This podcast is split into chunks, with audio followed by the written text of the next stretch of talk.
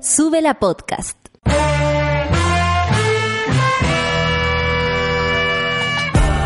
Cuando despiertas en otra sintonía, ves las cosas que otros no ven. Si a veces sientes que estás viviendo en Mordor, o como diría mi abuelita, te sientes como chancho en misa, este es tu lugar. Bienvenido al grupo de contención más diverso de la historia. Para ser parte, solo debes escuchar al resto, participar a tu manera, reír fuerte y comprometerte a buscar más misioneros para esta comunidad. Agarra tu taza y sírvete un buen café con nata, que ya está aquí nuestra guía espiritual, Natalia Valdebenito. 9 con 10 minutos, monada. Estamos empezando casi 10 minutos todos los días tarde, pero estamos hablando a propósito de eso. ¿Qué nos pasa con el sueño? ¿Andamos corridos con los sueños o no? ¿Cómo están durmiendo? Ayer una reflexión de mi querida actriz maravillosa, Catalina Saavedra, que decía que no recuperaba el sueño, que dormía a veces con ropa, que la cama ya era un lugar que no podía evitar completamente porque sentía que, que, que, que el descanso mental no le permitía. Y era una muy bonita reflexión, si alguien la sigue por ahí, si ella deja que la sigan, ¿ah? Porque pone muchas restricciones para eso, se cuida, pero eh, creo que su reflexión se traspasa a varios y a varias, ¿cierto? ¿Cómo están durmiendo, monos? ¿Cómo están durmiendo, monas? Eh, por mi parte, por ejemplo, me ando quedando dormida en momentos que yo no, no, no los tengo considerado. Obviamente, eh, a veces madrugando mucho, a veces trasnochando mucho, no poder conciliar el sueño. ¿Cómo se sienten? ¿Cómo les afecta eso en su día a día? Porque hemos hablado esta semana y a mí me molesta mucho y, creo que todos lo compartimos esto de querer volver a la normalidad. Eh, Farideh Serán creo que decía en un Twitter, ¿en qué momento, por ejemplo, los medios de comunicación decidieron que se volvió a la normalidad y pasaron a su programación habitual? ¿En qué momento? ¿Quién decidió? Así como ella, por supuesto, hablando a los medios de comunicación, que es lo que le compete, es una periodista, por si no la conocen. Y decía, ¿en qué momento? ¿En qué momento volvimos? O sea, desde los medios de comunicación se volvió la normalidad. Si no se puede. Si honestamente, eh, como hablamos, ¿no? El sueño nos hace entender que nuestra vida ya no es la misma de antes. Por varios motivos.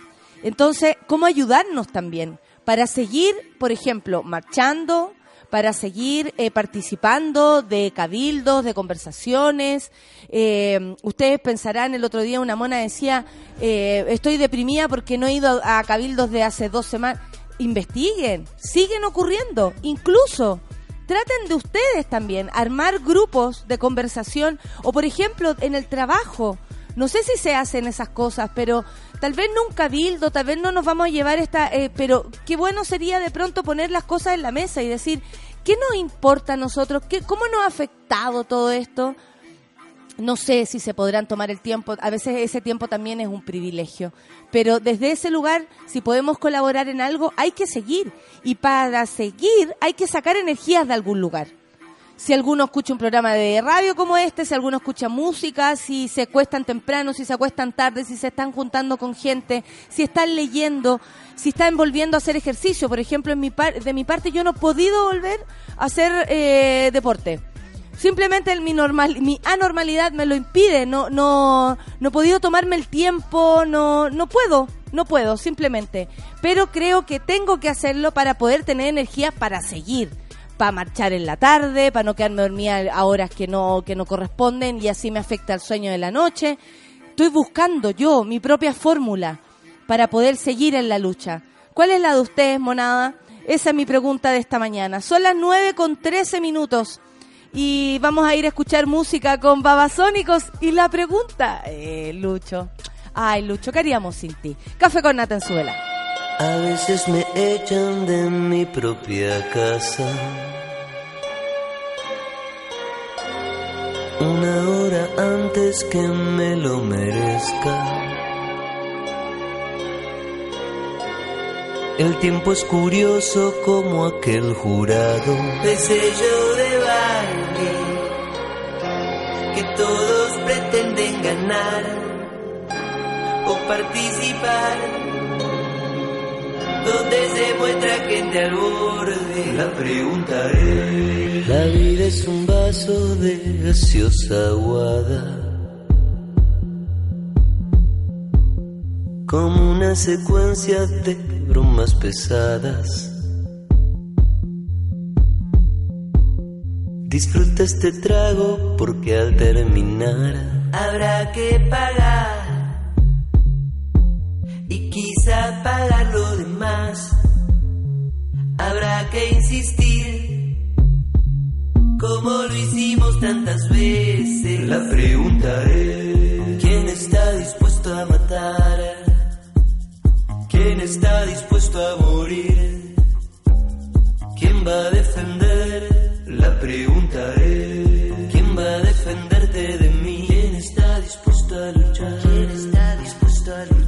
¿Quién está dispuesto a pelear? ¿Quién está dispuesto a pelear? Por lo que no vale nada, por lo que no vale nada. ¿Cuál sería la gracia?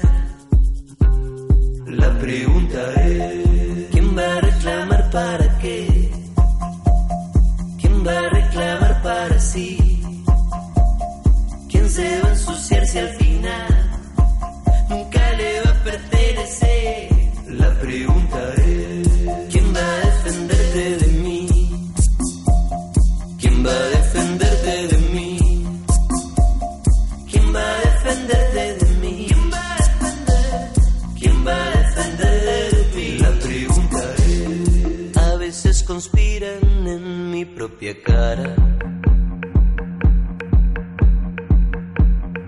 con una cascada de putaradas. Se puede solo desatar el nudo. Con un estribillo pop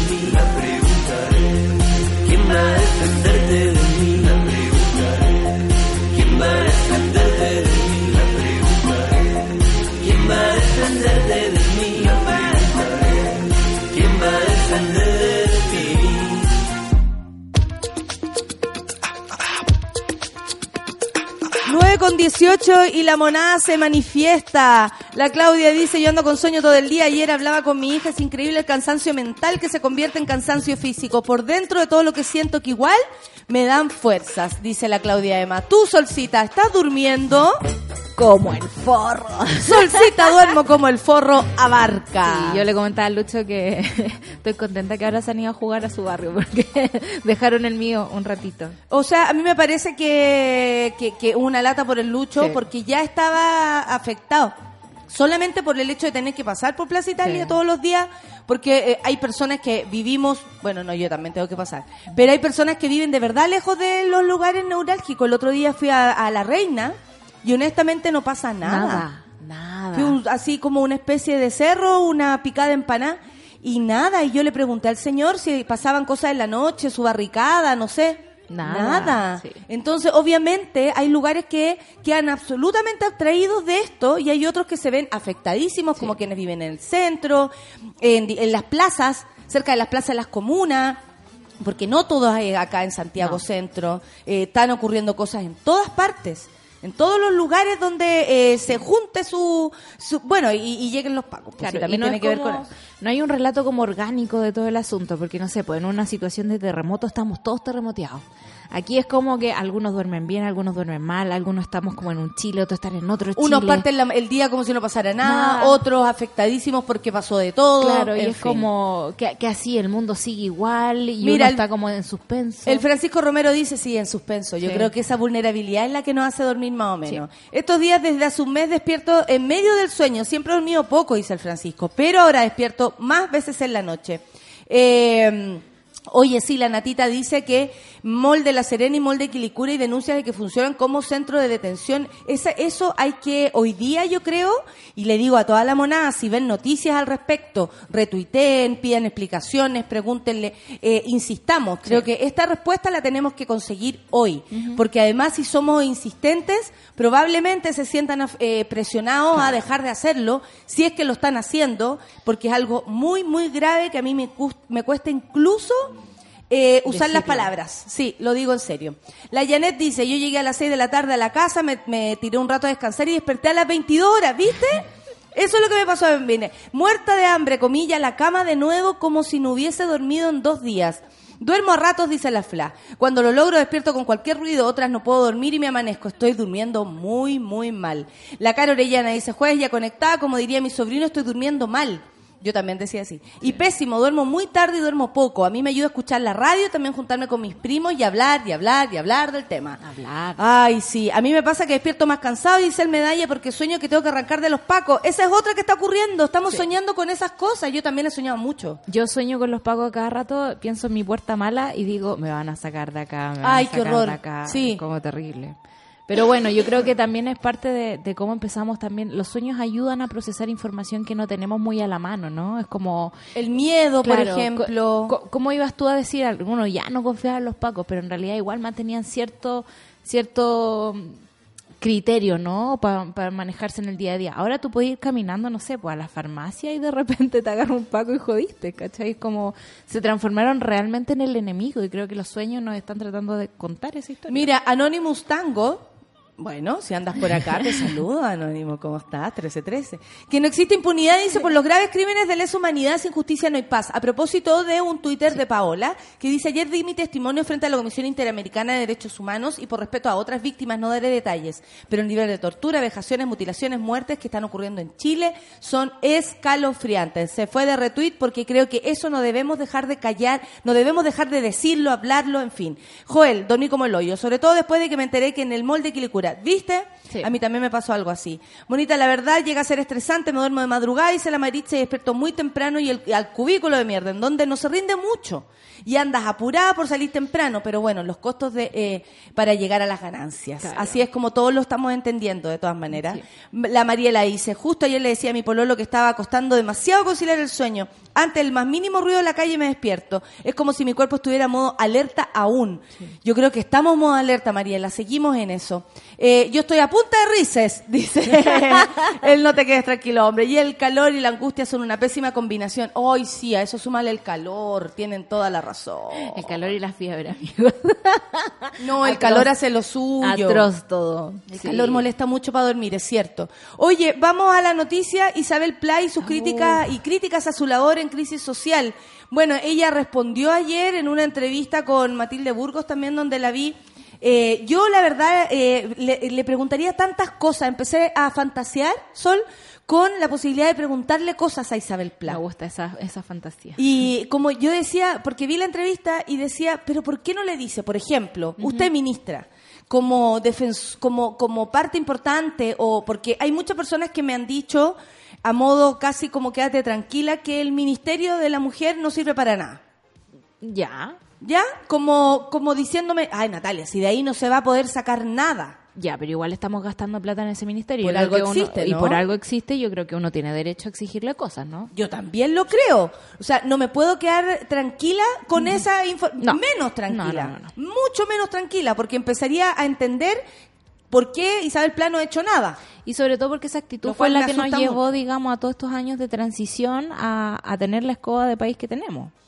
Es como que sentémonos en la laurel aquí a pensar que no va a pasar nada. Exacto. A mí me, me pone mal, como ayer decíamos a propósito de la impunidad de Sebastián Piñera, que todo el mundo dice, ah, sí, ¿qué va a pasar? A esa gente no le pasa nada. Esa gente... Yo me niego, y lo digo Sí. honestamente, igual cuando, cuando leo a mis amigas, incluso decir, cuando se negocia con la UDI, el que gana es la UDI, me niego a creer que eso va a ser para siempre así. Sí. también hay que cambiar el pensamiento respecto a esto, ¿cierto? No es que uno tenga que vestirse de ganador, porque no creo que aquí tenga que ver con aquellas, eh, eh, con esa energía. Y sobre todo porque la política no tiene que ver con eso, como de ganar o ¿Quién perder. gana? ¿Quién gana? Siempre es ¿Cierto? como, Eh, como que ganáis un poquito y perdí otro poco. Es Pero me niego, me niego a, da- a- prefiero que se me apague la voz antes de decir, oye, me- que esto, esta gente, bueno, no hay nada más que hacer. Entonces, ¿de qué sirve que nos levantemos hasta ahora a, pegarle al, al, Claro, al poder. al pegarle al poder si no sirve de nada? Me niego, me niego a pensar así, honestamente. Sí. No sirve de nada mi trabajo si no, si estoy peleando con una pared. Yo creo Claro. que hay gente que está escuchando, hay gente que necesita también sentir que no estamos solas, ¿cierto? Que Todo hay otros rato. que te están ayudando a, a empujar. Bueno, eh, respecto a las críticas, Isabel Pla dijo, he estado desde el primer momento. ¿Me está saliendo? Te está saliendo, Ya. amiga. Isabel Play, ministra de la Mujer y la Equidad de Género, salió del paso a las críticas de su labor durante la crisis social que se ha registrado en Chile y donde ha surgido una serie de denuncias por violencias contra la mujer por parte de carabineros y las Fuerzas Armadas. En esta línea expresó en una entrevista, como les decía, hemos capacitado a más de 5.000 policías en los últimos años y medio con respecto a las mujeres que denuncian violencia, dice. Esto, eh, si es así, Ah. no llegó a buen resultado. No, no o sea, sé. ella debiera también ser crítica y autocrítica de lo que están haciendo, porque claramente, o sea, yo la preferiría más más, más crítica, más Sí. juiciosa, como sabéis que nosotros hemos implementado cosas, pero esta gente no ha resultado y algo está pasando. Yo ayer voy a hacer Prefiero un... que me diga eso. Claro, un disclaimer de una conversación que tuve con una amiga que se maneja en estas cosas de instituciones y leyes, ¿no? Entonces ella es asesora de una cosa, no voy a decir de qué, ¿no? No, no, no, no, no confesemos la fuente. Claro, y ella me decía que le tocaba exponer, digamos, sobre La la, María ley. Fuentes. Claro, María Fuentes, fuente favorita. me decía, claro, existe esta ley y nosotros actuamos como institución en base a esta ley. Pero frente a la contingencia y a la escoba que tenemos como país, lo que se exige moralmente es que pensemos en esto. Pero como ella tiene que interlocutar, digamos, con gente muy de derecha, sabe que la gente de derecha se va a quedar solo pegada a la ley. Entonces, me hace mucho sentido, como en el actuar de Isabel Pla, es como, eh, este es el ministerio, estas son las funciones y nos quedamos aquí. Ella está, y aparte está hablando frente a una realidad inexistente. Dice que han dotado a más de 5.000 policías en el último año eh, respecto a, o sea, como em, han capacitado con respecto a la denuncia eh, de violencia hacia la mujer y dice tenemos además una institución en materia de derechos que ha ido, se ha ido fortaleciendo en el tiempo. ¿Y cómo había estado? Versus entonces? la realidad. sí, pues. O sea, también ella está repitiendo, y ahí es donde me parece peligroso su, su impronta, su discurso, su relato, porque ella está repitiendo eh, frases que no condicen con la realidad de muchas mujeres a la- para las cuales ella trabaja. Claro. Ese es el punto. O sea, tú me estás hablando de una mentira, Isabel Pla. Tú me estás mintiendo. Y ahí es donde yo echo de menos a periodistas o periodistas, me da lo mismo que él lo haga, lo digo honestamente, que, le, que, que, Que pregunten, po. que sea más incisivo y le diga, pero disculpe, sobre derechos humanos. Si entran a atacar a niñas, si son mujeres, a ella Claro. le debería importar, a un colegio. Si las toquetean por mientras las meten a, la- a las, A las cucas. a las cucas, si las violan, Sí. incluso en la calle. ¿De qué me estás hablando? O sea, no hay avance. Esto es una mentira. Sí. Bueno, sigue. Las instituciones, dice, están comprometidas con la protección de los derechos de las mujeres. Pero tenemos que asegurarnos que todas las personas que forman parte de esa institución tengan también ese compromiso. Entonces no hay un compromiso, pues no, No están comprometidos. Uy, Dios mío. La ministra Pla dejó en claro nada, que todas las denuncias por violencia sexual y abuso contra las mujeres eh, serán investigadas. Ya, esta actitud a posteriori es la que me molesta. Porque ¿por qué no podemos prevenir? De hecho, cuando me dijiste leer la cuestión de interferencia de, de la- las complicaciones políticas que tiene Piñera con respecto a la acusación constitucional, decía, los abogados de, de derecho internacional, cuando se hace como esta cosa de estado de emergencia, no solo tienes que, eh, digamos, dejarlo súper claro en términos de cómo va a operar ese estado de emergencia, sino que además tú tienes que tener en cuenta el tema de derechos humanos y prevenir antes, hacer algo, una acción, no sé, ya sea como llamar al director de Carabineros y decirle, oiga, oiga, ¿sabe qué? Tenemos firmado no sé cuántos acuerdos y tenemos que respetar ciertas cosas. Entonces, esta actitud que ha tenido el gobierno todo el rato de decirnos, vamos a investigar, vamos a investigar. pero dejando que investigar", ocurra. siguen, siguen siendo violada la gente en las calles. Ese es el punto, y ahí también es donde están atrapados eh, por esta constitución de Pinochet, que yo nunca pensé que en ese caso les podía afectar a estas personas. Claro. Donde si ellos dejan con la información ya clara en sus mesas, que está pasando, por ejemplo, algo en el mall de Quilicura, Claro. y ellos dejan que ocurra, ahí también hay una intención de que esto suceda. Sí. Y no es menor. Le van a preguntar a Sebastián Piñera, y le van a preguntar a Andrés Chadwick, bueno, no sé cómo estará lo de Andrés Chadwick, porque teniendo ahí a, eh, a Lavín Jr., que por mientras todos hablaban, él parece que chateaba. Con la eh, con Katy espero, porque si no imagínate, ojalá sea fiel.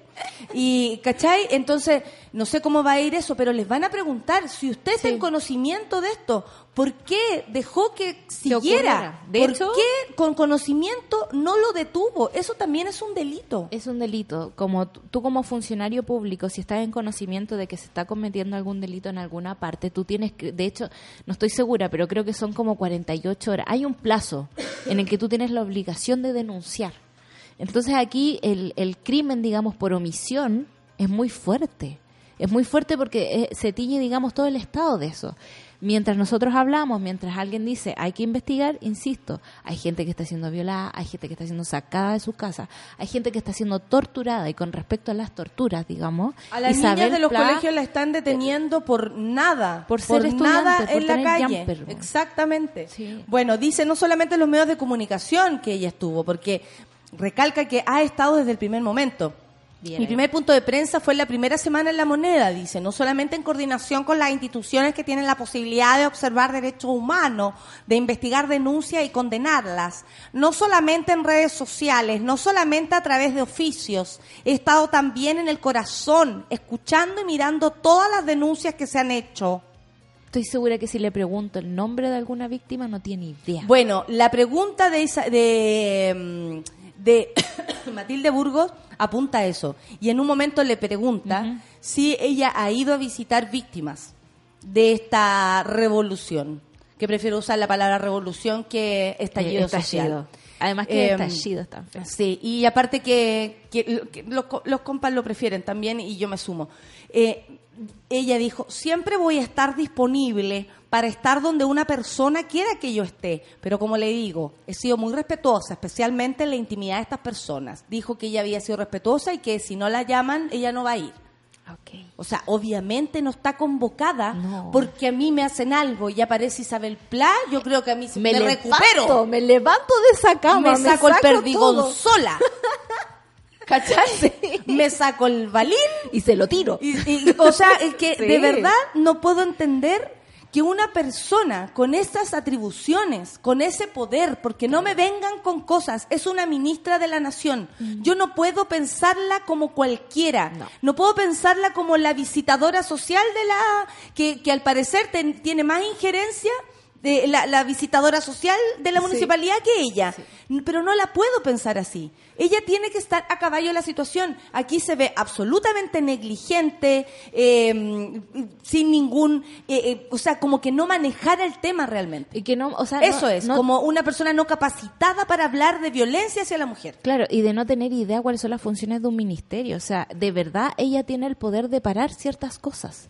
Tiene el poder. Yo así, Isabel Pla, voy de ministra en mis tacos a ver al general Rosa y decirle así como, loco, para.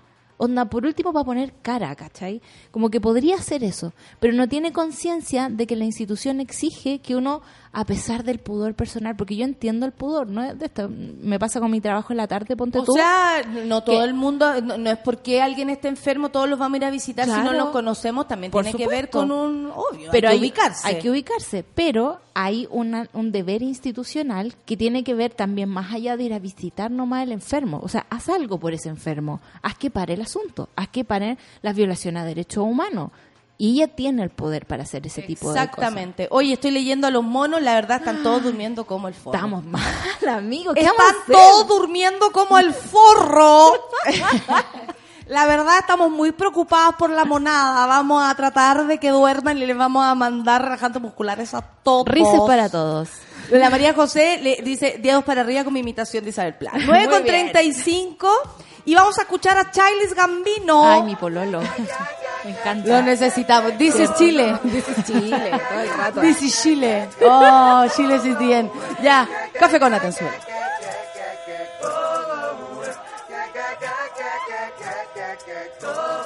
We just wanna party. Party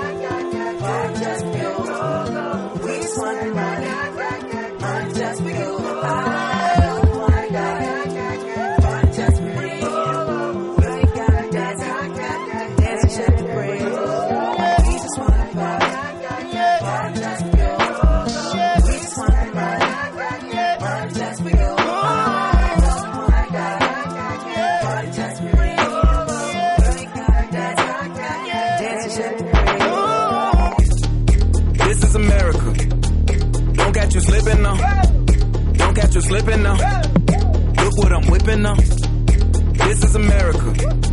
Don't catch you slipping now. Don't catch you slipping now. Look what I'm whipping now. This is America. Don't catch you slipping now. Look how I'm living now. Police be tripping now. Yeah, this is America. Guns in my area. My area. I got the strap. I gotta carry 'em. Yeah, yeah, I'ma go into this. Yeah, yeah, this is Gorilla. Yeah, yeah, I'ma go get the bag. Yeah, yeah, or I'ma get the pad. Yeah, yeah, I'm so cold like, yeah. Yeah, I'm so dull like, yeah. We gon' blow like, yeah. This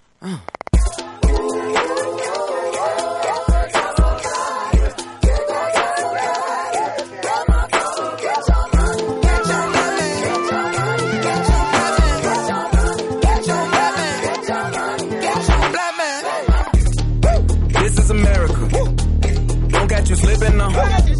Don't catch you slipping now. Look what I'm whipping now. This is America. Don't catch you slipping now. Don't catch you slipping now. Look what I'm whipping now. Look how I'm geeking now. I'm so fitted. I'm on Gucci. I'm so pretty. Yeah, yeah. I'm gonna get it. Watch me move. This is selling. That's a tool. Yeah. On my Kodak. Woo. Black. Ooh, know that. Yeah. Ooh, get it. Get it. Get it. Ooh, work it. Hundred bands, hundred bands, hundred bands. Contraband, contraband, contraband, contraband. I got the plug on who a hawker. Whoa. They gonna find you like Baka. Blow. America. I just checked my follow and listen. You motherfuckers owe me. Get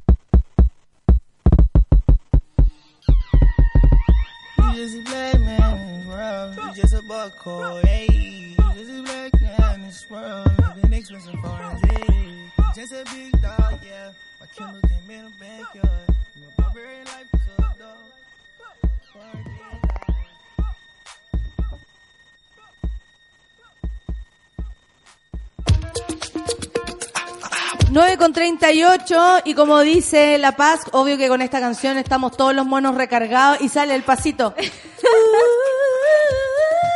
Sí. Oye, ya, me quedé pegada con la Isabel Pla.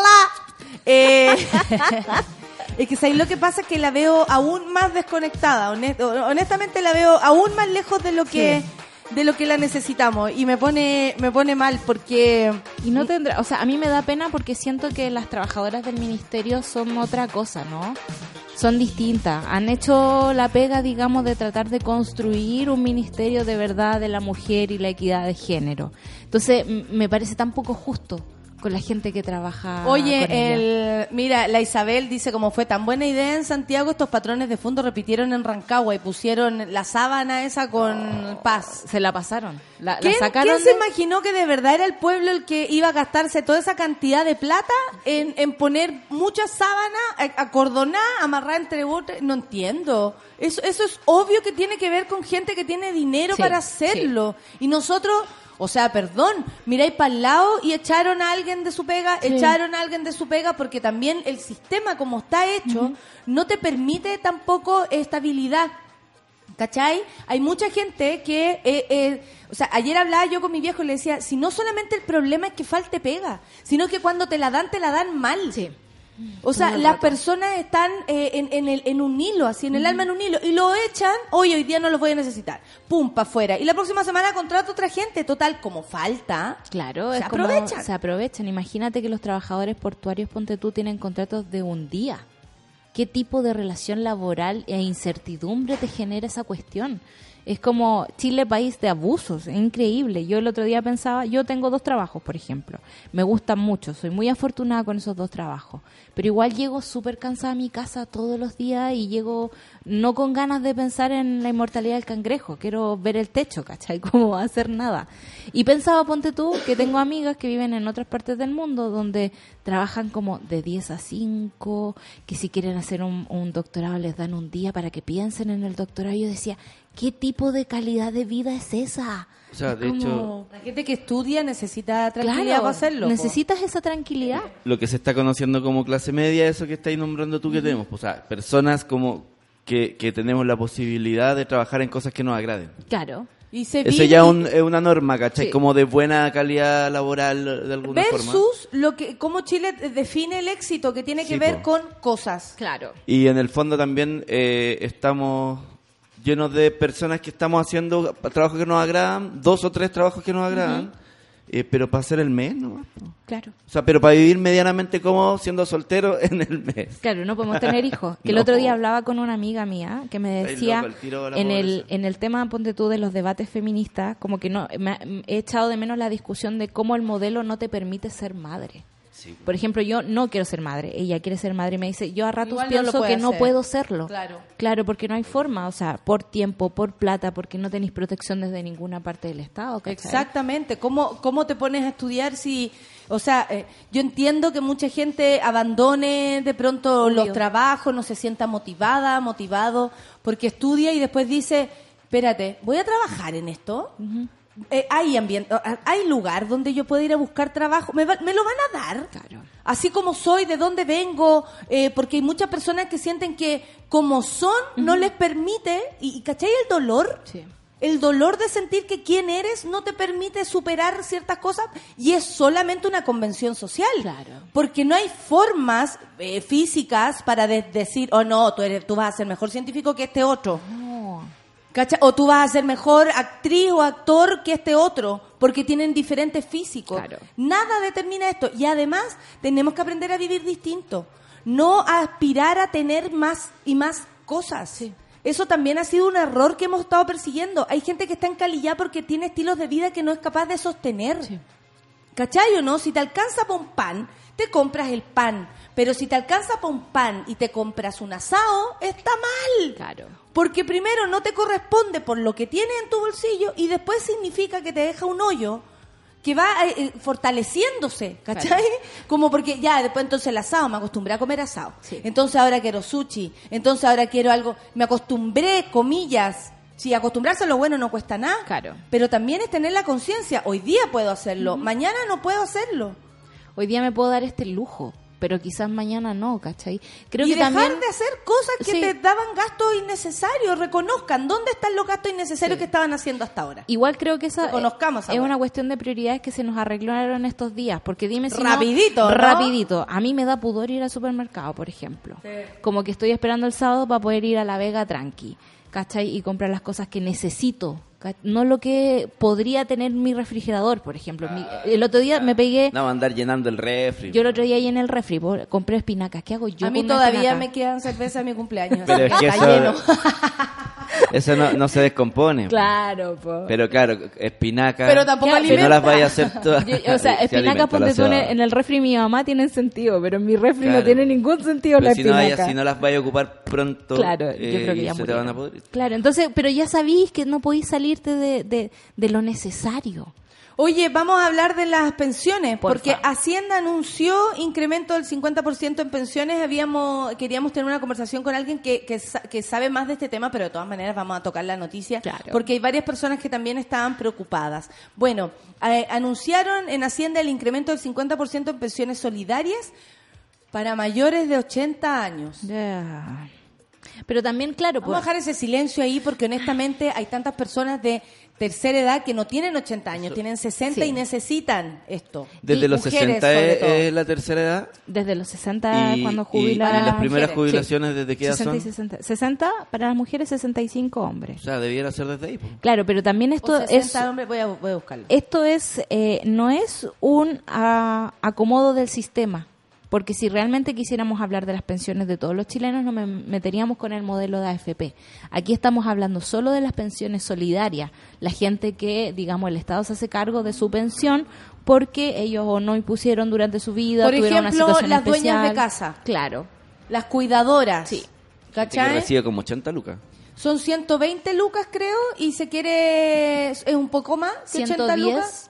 Sí, y se quiere aumentar. Claro. El punto es que a los, a los mayores de 80 años, y eso obviamente trae dificultad porque hay mucha gente a los 70 años que tiene que trabajar y ese, ese 50% le vendría bien. Bueno, Chile Vamos, la oposición y el Ministerio de Hacienda anunciaron ayer un acuerdo en el Senado para incrementar las pensiones solidarias, las cuales presentarán un alza del 50% desde el primero de enero del 2020 para las mayores de 80 años. Junto con ello se considera el aumento del 30% para todas aquellas personas de 75 80 años, el que incrementará el 50% al año siguiente, según explicó el ministro que le cae muy mal a la Sol, Ignacio Briones. No lo soporto. En cuanto a los mayores de 65 a 75 años, verán un incremento del 25% en su pensión solidaria a partir del 2020, o sea, del 2020, lo que subirá el 40% en el 2021 y el 50% en el 2022.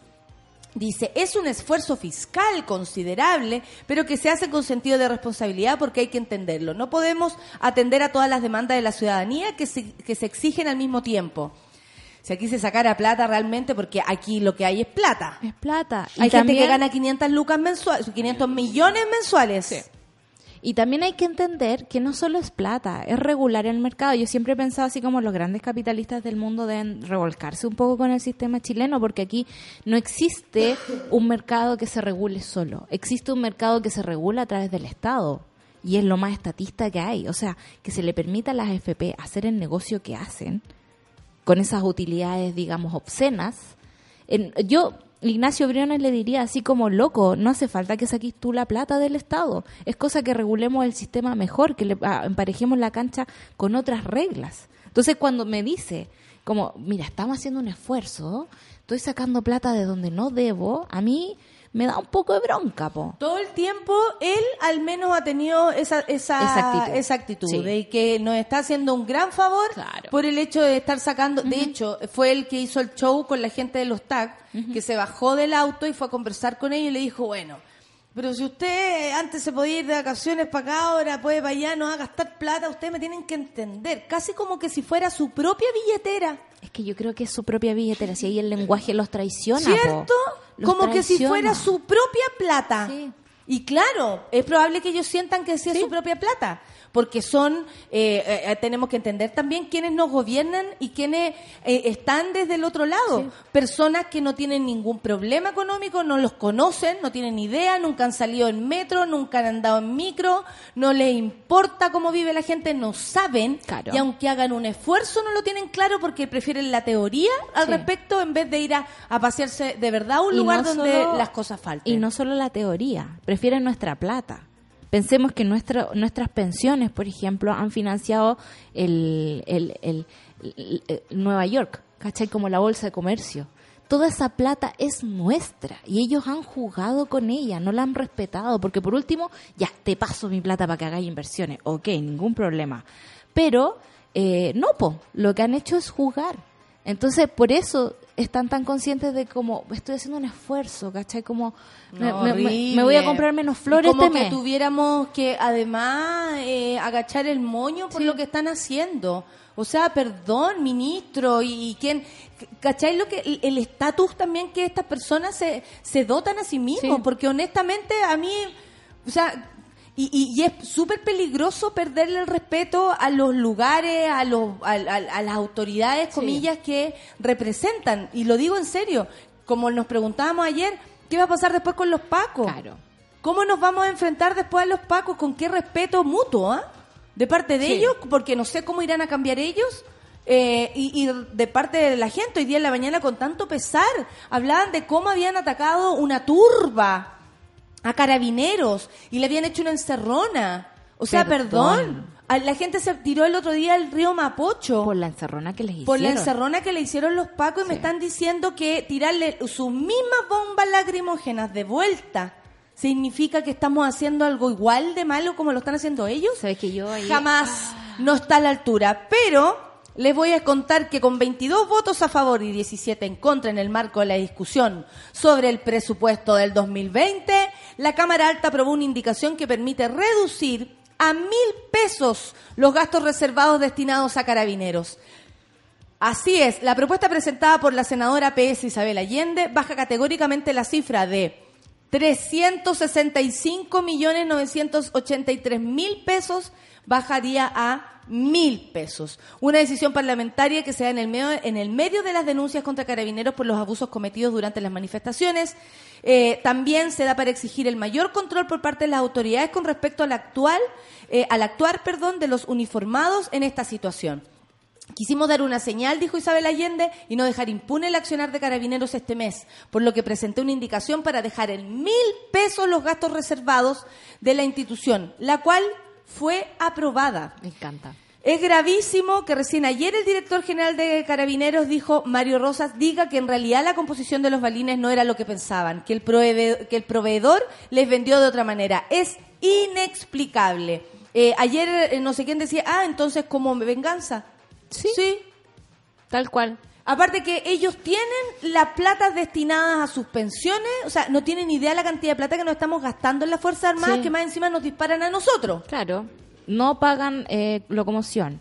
No pagan eh, tienen todos sus sistemas de salud eh, cubiertos. Claro, tienen Hospital. casas que te cuestan 7 lucas, de verdad. El arriendo te cuesta 7 lucas o 30 lucas porque es subvencionado por nosotros. Eh, le pagamos desde los uniformes, bueno, nos parece que los uniformes no, pero en realidad pagamos todo para ellos. Y sabéis que no sé si es solo venganza. Me gusta lo que dice Isabel Allende cuando dice, esto es una señal. Y además de control Sí, sobre ellos. O sea, te doy, ¿de verdad tú crees que es el minuto para darle a- 3.800 millones, porque más encima en esos 3.800 millones, eh, la cuestión es cómo va- van a comprar el microondas, la pulsera para el regalo del día a la secretaria, ¿cachai? Como todas esas cuestiones.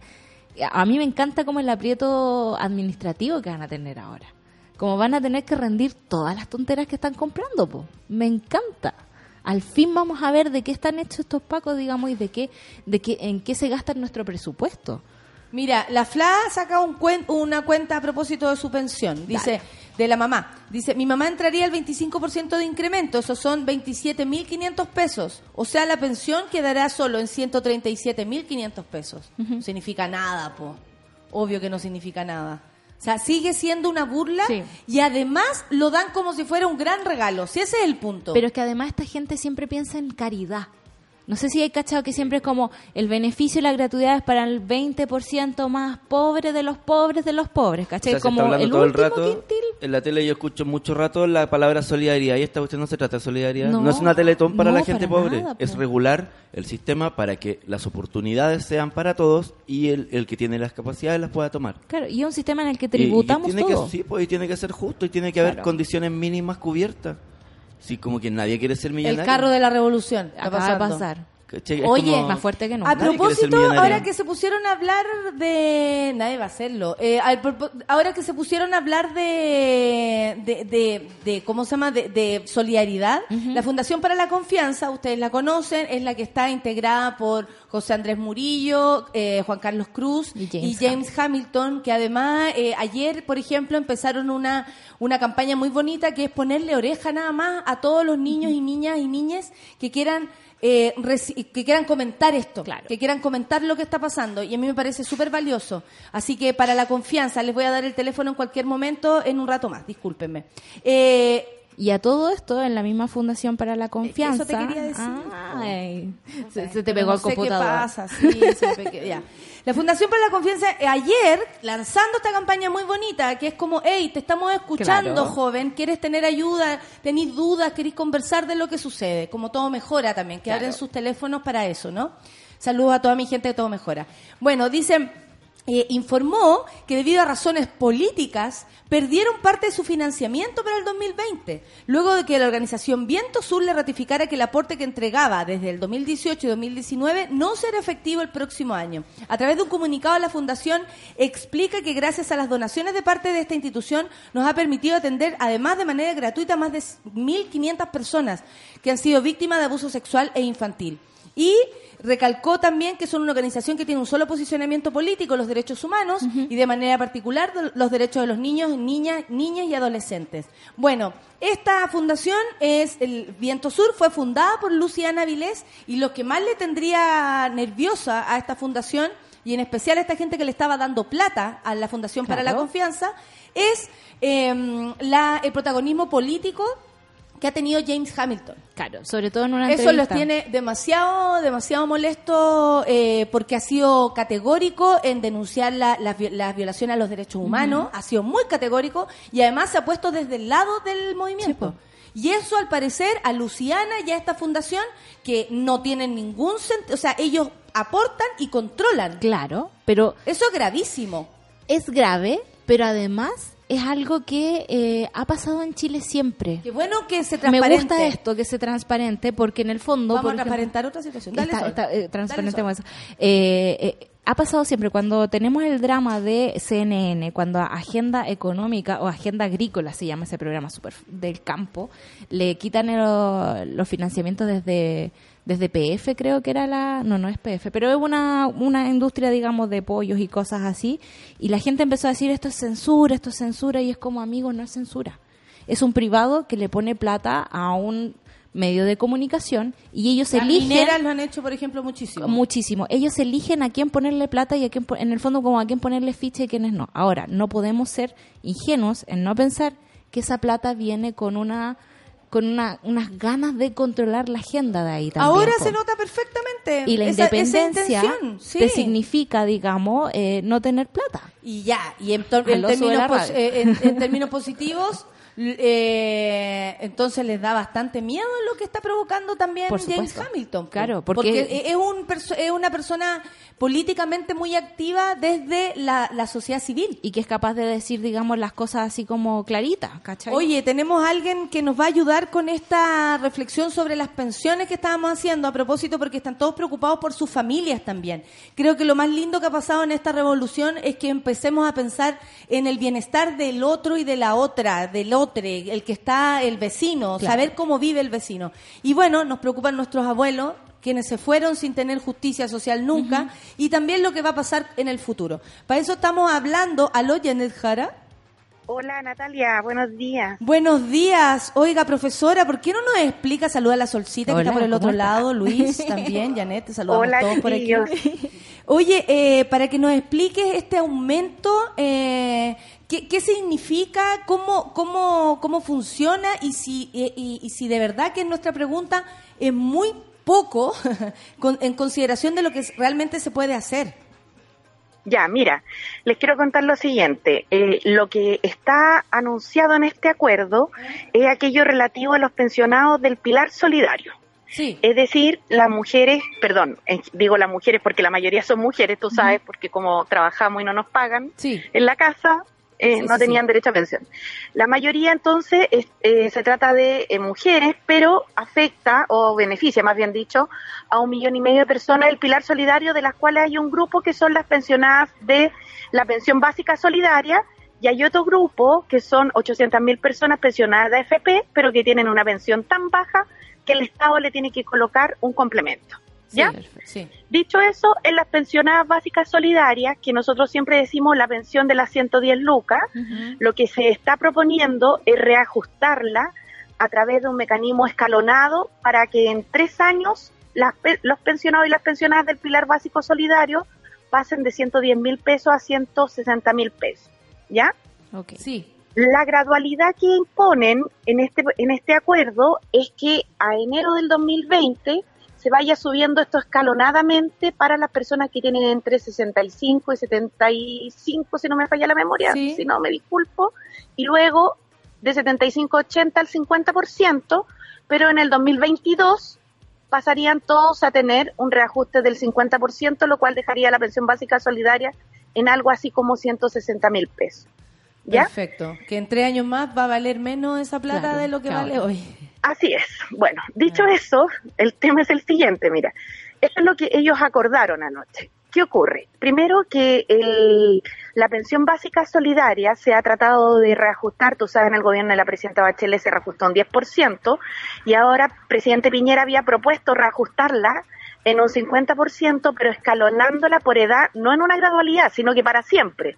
Ya, Así era su proyecto que ha estado un año discutiéndose. Entonces, resulta que el pensionado de la pensión básica solidaria no iba a tener que esperar hasta los 65, sino que iba a tener que esperar 20 años más, hasta los 80, para poder percibir este 50% de reajuste. Hoy día ese plazo se anticipa y va a ser una realidad para todo a partir del 2020.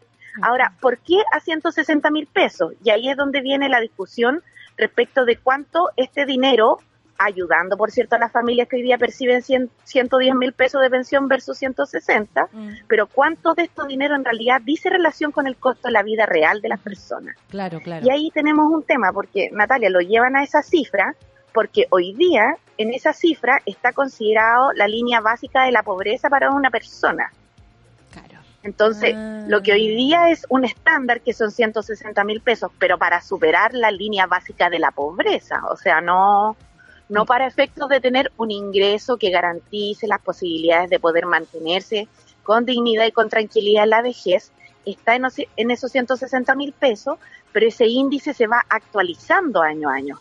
Entonces, cuando nosotros lo vayamos alcanzando en el 2022, ese índice nuevamente va a ir más lejos, por un lado. Por otro lado, esos 160 mil pesos son un mínimo, pero minimorum, de lo que es la responsabilidad social. Claro. Mucho se habla de la responsabilidad fiscal, de que esto requiere muchos recursos del Estado, pero yo pongo el acento en cuál es entonces la responsabilidad social del Estado, porque eh, tú sabes que en Argentina eh, las personas eh, tienen un, un nivel importante, ¿cierto?, de crisis social, pero es el Estado el que está endeudado. En cambio, en nuestro país es las son las personas las que están endeudadas Sí. y nuestro. Estado lo que tiene son ahorros. Eso por un lado. Claro. Y por otro lado, fíjate que también es un tema de prioridades políticas, porque eh, yo quiero señalar unos datos que entregó la Fundación Sol hace súper poco, en septiembre, eh, y que dicen que el Estado de Chile gastó, fíjate que el año pasado, 2.400 millones de dólares en 170.000 pensionados de las Fuerzas Armadas. y en un millón y medio de pensionados del Pilar Solidario gastó menos de 2.000 de- millones de dólares. Wow. Entonces, también aquí está cómo tú redistribuyes esa torta entre todas y todos, porque si hay poca plata, bueno, a lo mejor uno podría hasta entenderlo, ¿no? Pero Sí, el tema es cómo está repartida esa plata, es otra dificultad. Esa, esa además- es la, esa es la duda que siempre tenemos aquí en Chile, po, que hacen además el ministro habla como, como que de verdad estuviera haciendo un, desangrándose la billetera y honestamente eh, si la ponemos en comparación, por ejemplo, con lo que se hace el gasto a, a Fuerzas Armadas es súper alto, sin ningún problema, ninguna recriminación y por y el para otro muchas lado... menos personas. Claro. Exactamente, además, eso es lo que más es preocupante, creo- encuentro yo. Janet, ¿tú Mira, crees que... no- Perdón, Nueve pensionados del Pilar gastan lo que gasta un militar. 9 a 1. A El ¿cómo? equivalente. Dilo de nuevo. Lo que gasta el Estado en nueve pensionados del Pilar Solidario es igual a lo que gasta el Estado en un militar. En un jubilado de la Fuerza Armada.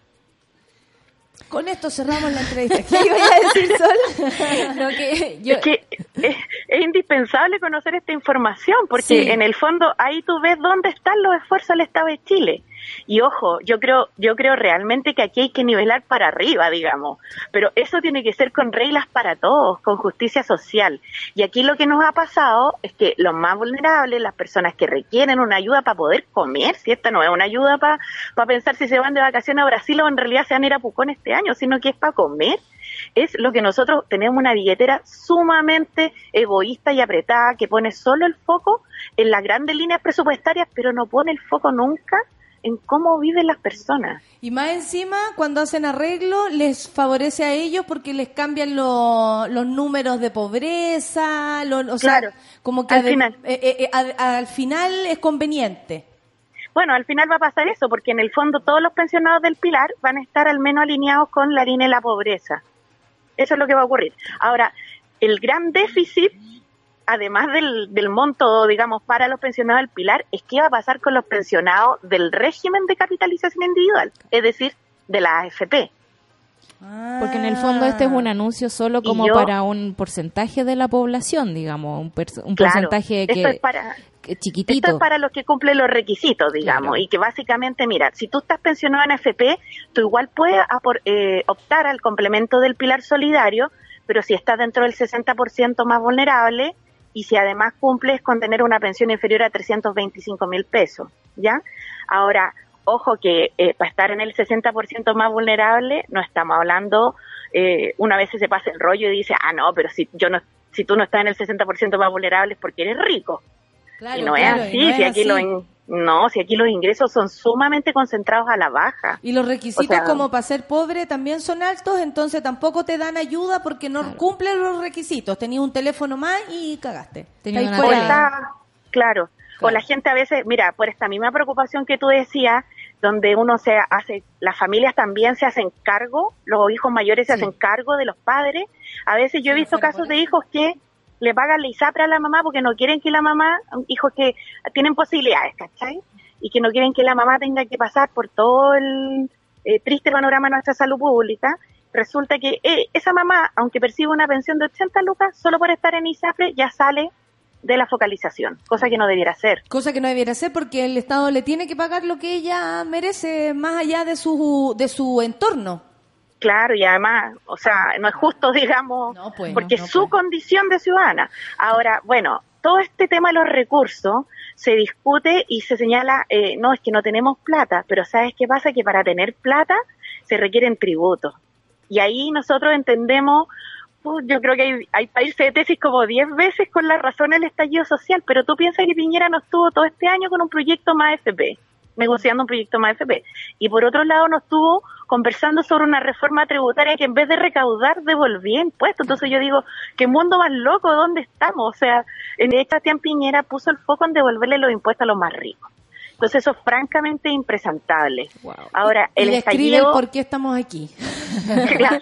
El estallido los ha ido forzando un poco, pero yo creo que no lo suficiente, digamos, porque la desigualdad es estructural. Aquí Exactamente. es de una profundidad que no se va a solucionar. O sea, yo bienvenidos por los 50 mil pesos más que van a percibir los pensionados del Pilar Solidario, pero no se soluciona con eso nuestro drama, para nada. Gracias Para nada. Janet, gracias Janet por explicarnos, Gracias nos quedó claro y todo el mundo quedó loco con el 9 a 1. Sí. Con eso Sí, pues, ya es quedamos que- listos y enojados para seguir marchando, Janet. Muchas gracias. Un abrazo, Un que estés abrazo. muy bien. Muchas gracias, Janet, que estés bien. Nos vamos a una pausa. Muchas gracias, Solcita, que vuelo. eh, viene la terapia, viene la terapia. Nos tomamos este momento para entender porque también tenemos que decirle a nuestras abuelas, a nuestros abuelos, a nuestros padres lo que está pasando. Y, si nosotros somos quienes llevan la, comunicación para la casa, la información para la casa, es súper importante saber este tipo de ejemplos que nos permite entender cómo funciona Chile. Sobre todo devolvernos a nuestro lugar de ciudadanía. Me gustó Caleta lo que dijo la sí. 10 con 8, muchas gracias Sol. Vamos con Bomba Estéreo y algo está cambiando, esperemos, pero un poco más, po. un poco más. Ampliemos el límite. Nosotros cambiamos, amiga. Sí, nosotras cambiamos. Café con nata, chao. Algo está cambiando en mí. Presiento. Algo está cambiando en ti. Lo siento.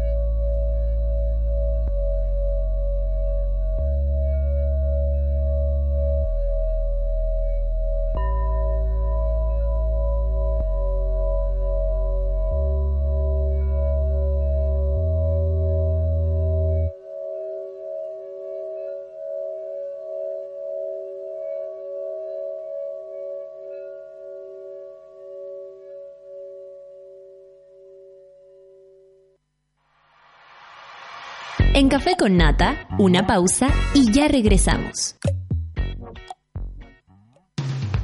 Hoy en Sube la Radio.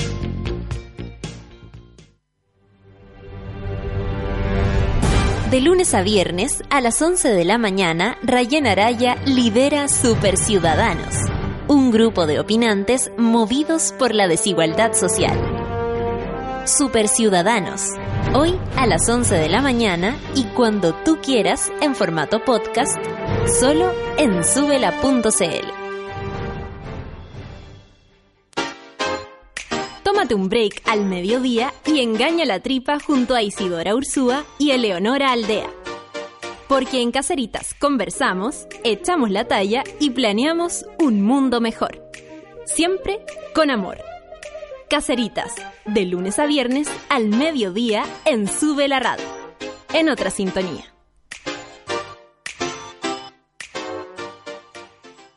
Los habitantes de Villa 89 en Montepatria necesitan regularizar las edificaciones de sus viviendas para optar a beneficios que mejoren su calidad de vida.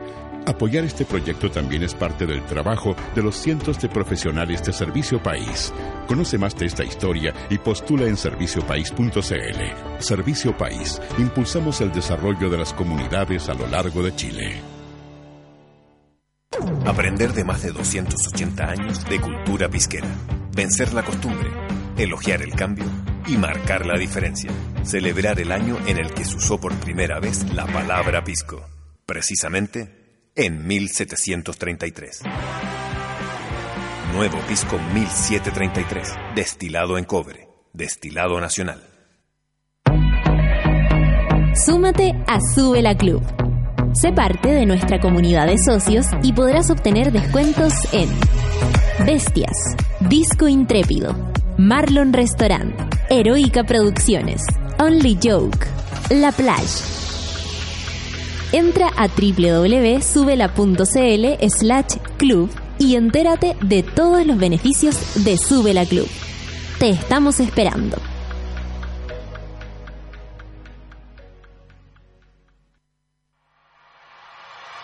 Ya estamos de vuelta en Café con Nata. Café con Nata y tantos otros programas son posibles gracias al apoyo de los socios de Sube la Club. Hoy más que nunca Chile necesita periodismo y comunicación independiente. Gracias a Iván Leiva, Viviana González, Gabriela Jorquera, Daniela Rosales, Giselle Quijada, Felipe Arriet, Romina Neira, Macarena Miranda y tantos más. Porque te necesitamos para seguir creciendo. Hazte socia, socio, socie. Participa del medio que soñamos juntos. Más información en subela.cl slash club.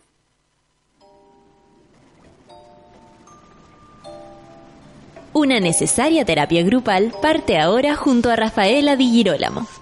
Únete al diván del vial en Café con Nata. Son las 10 con 16 minutos y está la Rafa aquí.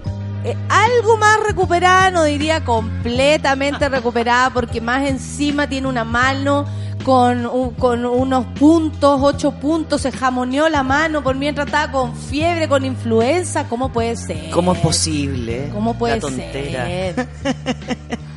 Yo me río nomás porque ya eh, parecía chiste, como ya, influenza. Primero que estaba intoxicada, no era intoxicación. Después que no sé qué. Y después que estaba con influenza y que como era vieja, después de los 40, el otro día me dijeron antigua.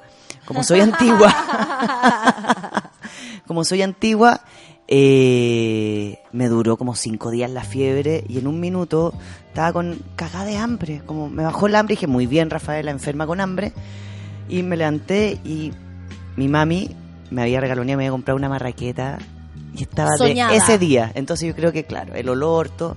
Fui, agarré un cuchillo y con fiebre, 3 de la mañana, agarré un cuchillo carnicero. Mira la tontera, weona. Y voy a, a cortar la marraqueta y sigo de largo, mierda, y me corto la mano. ¿Tú crees que es la misma fiebre que te, que te La- tenía por así medio supuesto. desconectada con el cuchillo, La la, fiebre marraqueta, la mano? y lo acelera. Ah. Fue como, Rafaela, para. Pero algo, Para. algo- pero pasó algo con, con esta, Sí, porque para. tuviste que parar en momentos que está todo arriba. Qué loco todo igual, arriba. ¿o ¿no? Entonces, no- entre la frustración, no sé qué, los pacientes enojados, se enojaron varios, como, ¿cómo te enfermas? Yo como, perdón. Ah, ya. ¿Cuatro días? Eh, bueno, se, se extiende la terapia, al parecer. Oye, eh, ¿sabéis qué? La terapia del día de hoy creo que es súper necesaria y por varios motivos. Porque a muchas y a muchas personas le ha pasado que han tenido el familiar facho que te tiene triste en algunos casos, te tiene preocupada, porque Sí. tú decís, pero ¿cómo hay gente que piensa así?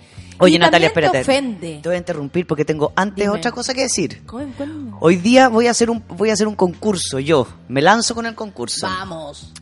Necesito que miren la foto que vamos a subir ahora de mía con la Natalia y ahí hay unos stencil, ¿ya? Necesito que todos anoten lo siguiente, que los muros griten. Hashtag que los muros griten. es un Instagram Ya, y arroba un que mail, los muros griten. arroba que los muros griten, porque son unos cabros maravillosos, un grupo de jóvenes buena onda, sensibles, que están haciendo extensil y que quieren que tú les mandes frases y ellos van a aportar con el extensil para que tú puedas rayar frases. Pero yo, que tengo en mi poder aquí cuatro que me regalaron, quiero que manden la frase con la cual deberíamos rayar los muros de la Valdebenito. Ese es mi concurso. Quiero una frase para el bronce que se pueda rayar, ¿cachai? Como potente. Pa- básicamente vandalismo. Y a esa persona que me lo mande a mí, a mi Instagram, yo le voy a regalar cuatro extensil que me hicieron estos chicos, que tengo el, honor de tener lo- los primeros regalados. Por supuesto. Pero- Tú también pero aparte tienes que quiero- ponerlo en tu página, en tu Instagram, En para que la gente lo pueda ver. Y es Arroba entonces Rafa Digi. Arroba Rafadigi y que los muros griten. Y eso para más adelante, cuando ustedes quieran Lo que está pasando con los muros de la ciudad es hermoso. A mí por lo menos me encanta. Entonces tener una- algo bonito, como con una frase potente, personal, tener tú la, la posibilidad de hacer un extensil, eso es lo que este grupo de jóvenes nos quiere dar. Perfecto, que los muros Griten. griten. Oye, vamos con la, con la terapia. Terapia hoy día, sí. Hola Rafa, dice, te cuento, mi viejo es facho. Militó en la UDI y tiene historias de cómo se agarraban a balazos con los comunistas en las calles durante la dictadura. De hecho, es de esos viejos que corrige diciendo gobierno militar. Y es por esta cual que viví en una burbuja política hasta que entré a estudiar antropología a la Academia de Humanismo Cristiano. Siempre pensé que su fascismo y odio por el comunismo y esa paranoia tenían un límite su familia. Pero me equivoqué. Nosotros somos siete, padre, madre, mis cuatro hermanos y yo. Y aún vivimos juntos. El otro día estábamos mirando las noticias, la tele se habló sobre los disparos al Liceo 7 de niñas. Entonces se lanzó el comentario gobernado número uno. Dice, balas contra todas esas delincuentes. Yo le dije, viejo, no seas ridículo. Por un momento pensé que no había cachado el peso de lo que había dicho y le pregunté, viejo, ¿en serio pensáis así? Y él respondió, tú no tienes idea de lo que está pasando. Lo único que tienes fue decirle, buena, bacán, qué bueno saber que esa es tu forma de ver las cosas, voy a tomarlo en cuenta o algo así. Lloré de rabia y pena durante esta noche. Durante eh, toda la vida escuchando y quedando como amarilla entre mis compañeros, siempre defendiéndolo en las discusiones, siempre disminuyendo el impacto de sus comentarios, tratando de no enganchar con su odio abyecto siempre cuidando mis comentarios políticos cuando estaba frente a él para no ofenderlo, tratando de respetarlo, porque pucha, es mi viejo y me deseó balas a la primera oportunidad. Me siento como los cabros que abrazaron a los milicos y que en el primer descuido el milico los balearon. Me cansé de ser servil y agachar el moño ante un respeto que evidentemente él no entiende. Ya basta de indolencias y hacerse la ciega y hacer oídos sordos a sus palabras.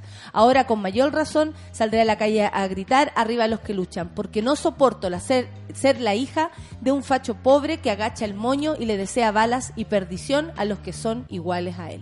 Creo que esta reflexión la está teniendo mucha gente. He hablado personas que dicen, se- se- ya no tengo ciertos amigos. Tú incluso dijiste en una Sí. de las primeras terapias, vamos a perder amigos. Y lo dijiste como a- anunciando a- lo que iba a pasar. Sí, claro. Pero es fuerte tenerlo dentro de la familia, porque los padres, eh, uno creo que son con los que más uno está acostumbrado a discutir. Ah, ya, papá, no diga. Sí, Eso claro. es como incluso con por menos.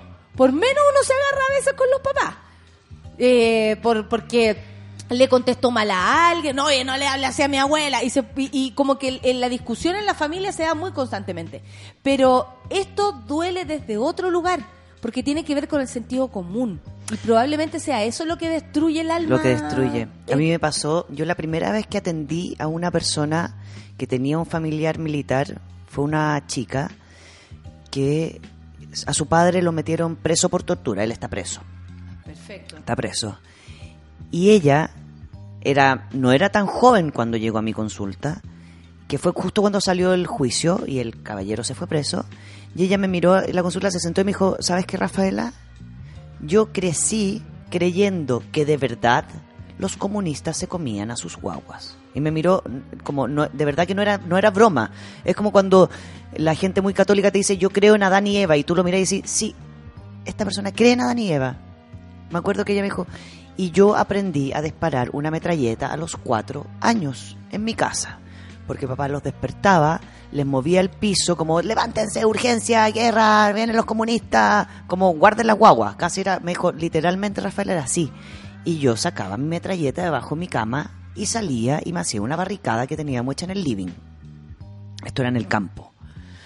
Entonces, y me dijo, cuando me enteré de esto otro, genera un nivel de disociación porque es, ¿qué hago con este caballero que, Que- independiente que cómo me amo, crió, papá- que me hacía dormir, que me lleve, no sé, le enseñó a andar en bicicleta, todos esos recuerdos, cómo disocio al padre o la madre del violento que puede decir, mátenlas a todas, estas cabras no nos sirven para nada, mejor, por- como, como, como la, la vieja que no ha muerto, la vieja todavía, que está como, eh, nos faltaron por matar, cómo es posible que hayan quedado votados a gente, entonces... Mi sensación es que en este, en este momento, cuando la frase como Chile despertó, que es maravillosa, es como que de verdad todos teníamos una semilla súper plantada y muy mal regada. Entonces, todo lo que está pasando ahora con la conciencia social tiene que ver con la igualdad, con que las periferias dejen de existir, ¿no? Que, que finalmente toda esta cosa periférica que se armó en Chile, que es muy eh, discriminatoria y se mueve, aparece dentro de la conciencia como una, como una realidad que se debe acabar. Y en eso aparecen los cuestionamientos sobre quiénes tengo al lado.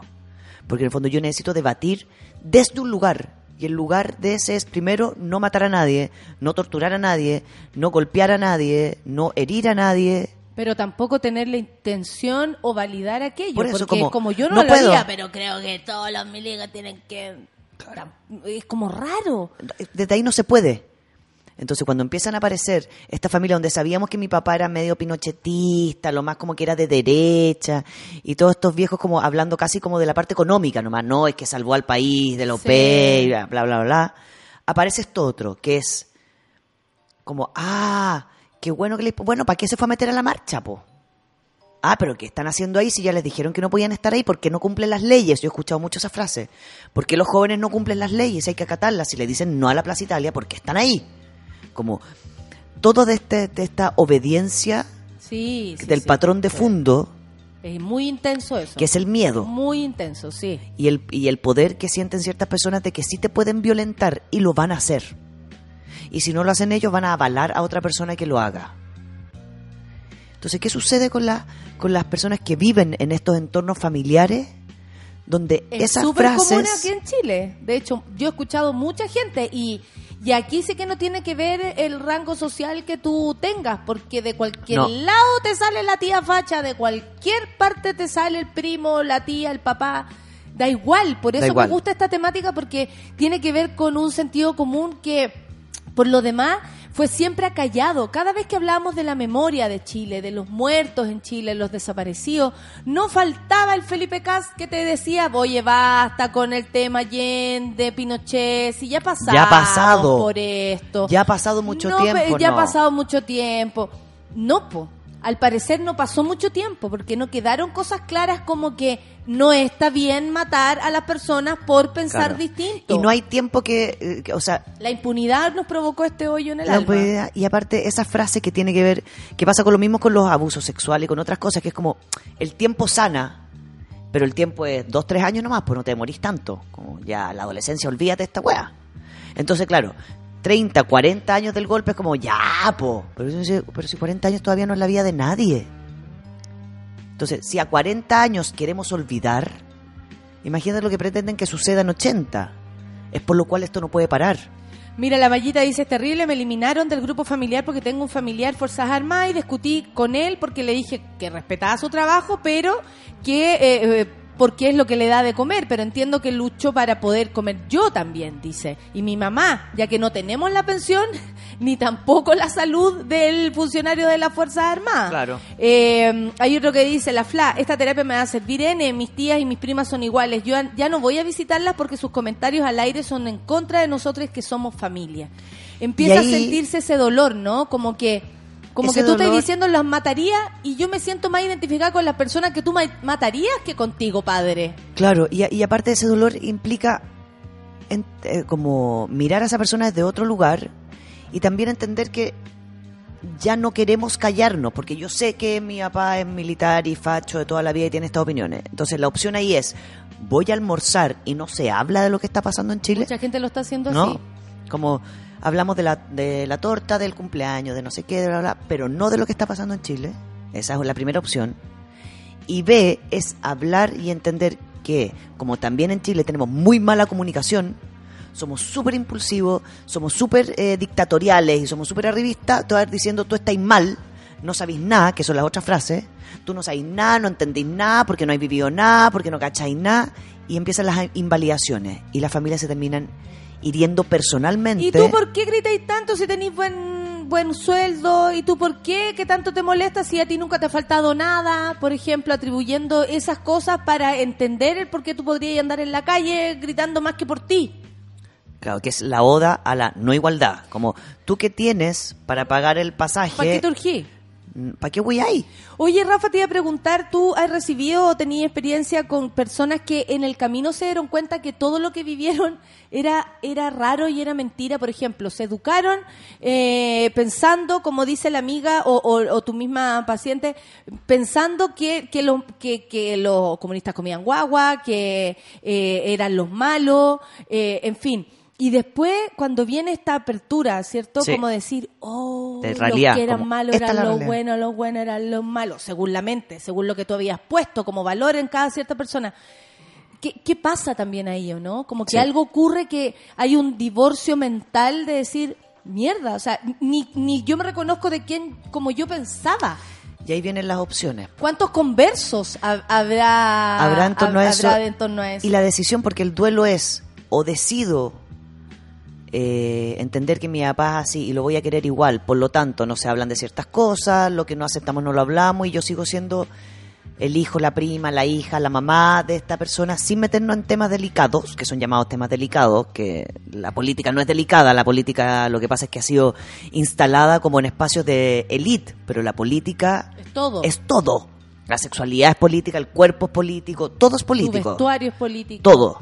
Entonces, no es que sea un tema especial, es un tema del cual no nos hemos hecho carto porque, porque no nos han educado, porque hemos sido, el golpe militar nos pegó, somos educados desde la violencia. Entonces, la, la- la decisión personal es, ¿qué hago? ¿Me despido de estas personas? Voy y genero un conflicto siempre y termino siendo como el conflictivo, la conflictiva, porque siempre quiere hablar de estas temáticas Que especiales. casi también te dejan en ese lugar y tampoco es validada tu, pre- tu, Nada. Tu opinión Tú porque eres ya invalidado. eres la, la conflictiva. O- Llegó, o llegó te la comunista escuchan. de la familia. Claro. O la escuchan solamente como, mm, ah, si es tan joven, ay, si es tan idealista, Subestimando la opinión. todo el rato. Entonces el conflicto mayor aquí es la desesperanza en la cual entran estas personas, Natalia, al no poder defender su punto frente a alguien que ya te cree menos eh, válido, ya te cree menos pensante. Sí. La Leslie dice, me siento tan identificada con lo que están hablando. Mi papá era militar y hace poco supimos que participó en Pisagua. Por eso y otras razones, hace años que no hablamos. La terapia me llega demasiado. Mira. Esto del, del... Mira, la TAM también dice, junto a mi hermano somos las ovejas negras de la familia, lo dicen comillas. Y mi corazón a veces no aguanta. Y es ahí donde llegan las amigas, los amigos, y con esos abrazos y conversaciones recomponemos el pecho. Rafa Tadoro, dice la TAM. Eh, a mí me, me ¿cómo se llama? Me provoca conflicto lo que ocurre, claro, desde, el- desde la subestimación, porque ahí uno de alguna manera entiende cómo esas personas ven la opinión nuestra. Y eso duele mucho, porque tú en tu propia casa tienes el cómo reacciona Piñera cuando escuchó al pueblo, o sea, con una displicencia, con un desprecio total, que cree que la única forma de acallar a las personas es con un balazo en la cabeza. ¿Cachai? Eh, eh, validando aquello, validando la violencia. Es cuando se echan a, a- a pelear los sentidos comunes también. po. Porque lo que se pretende con validar la violencia es callarte a través del máximo miedo que te puedo hacer, que es el dolor físico. Yo pegándote, castigándote, insultándote, tu cuerpo se daña, tu mente se es, es como se une la psicología, se une todo y lo que sucede ahí es un nivel de inseguridad. Entonces ahora a las personas lo que le está pasando es que eso ya no lo está insegurizando, sino que lo está poniendo triste. Tengo una cantidad de Twitter Vaya. la gente así eh, opinando. No quise ir a mi casa, dice la Erika, hasta la tercera semana porque el discurso de mi viejo es súper violento, facho, dice. Tenía que tener fuerzas mental para enfrentarlo. Súper sano, eso sí, también. Como no ir a meterse a lugares donde de Cuidarse. verdad te van a ofender Claro. tu punto de Como, vista. Además, si te, te hay afectado por lo que está ocurriendo, con mayor razón. Dice, y los primer, a los primeros minutos me dice, ¿y a qué vaya las marchas? Tú no tenés nada por qué marchar. Claro. La no, hay, no hay pueblo, no hay gente, no hay empatía, no hay lucha en común. Es como, tú contigo, esa frase es, tú no absolutamente nada. es apelar al, al individualismo, es apelar al capitalismo, es apelar a todo lo que tiene que ver con la solamente la individualidad, que es exactamente lo que queremos erradicar. CTM dice la Nat, la Nat Galás. Hay uh, eh, que heavy un papafacho que fuerte la historia de la mona. Un abrazo de resistencia y apañe para ella. Agradezco a toda la, a la crianza consciente de la desigualdad, la capacidad de dolerme con la injusticia y dolor del otro. Que heavy también, como nos damos cuenta, cómo la familia, ya sea por herencia o rechazo, te determinó así. Claro. Por ejemplo, yo, yo sé que soy de esta forma por heavy por mis viejos. O sea, yo les agradezco a ellos y si, al- y si de algo depende el cómo yo soy, tiene mucho que ver con lo que ellos me entregaron, con estar siempre mirando hacia afuera.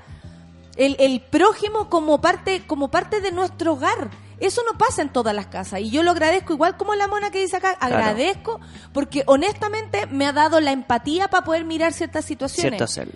Y hay otros que son totalmente empáticos, así tal vez como mi papá nos quiso formar, mi mamá nos quiso formar, en rechazo a la apatía que vivieron en sus propias casas. Claro. En mi casa eh, trataban mal a la nana, en mi casa no sé qué. Y, y esas personas andan salvando la situación, pidiendo disculpas por la mamá, tratando de ayudar a las personas que se van cagando Como- tu propia familia. No, como- lo que pasa es, y claro, entonces ya- uno ya, las personas ya no quieren, como nos escribió la chica que nos escribió el texto, ella ya no quiere como seguir defendiendo a alguien que no tiene por dónde defender.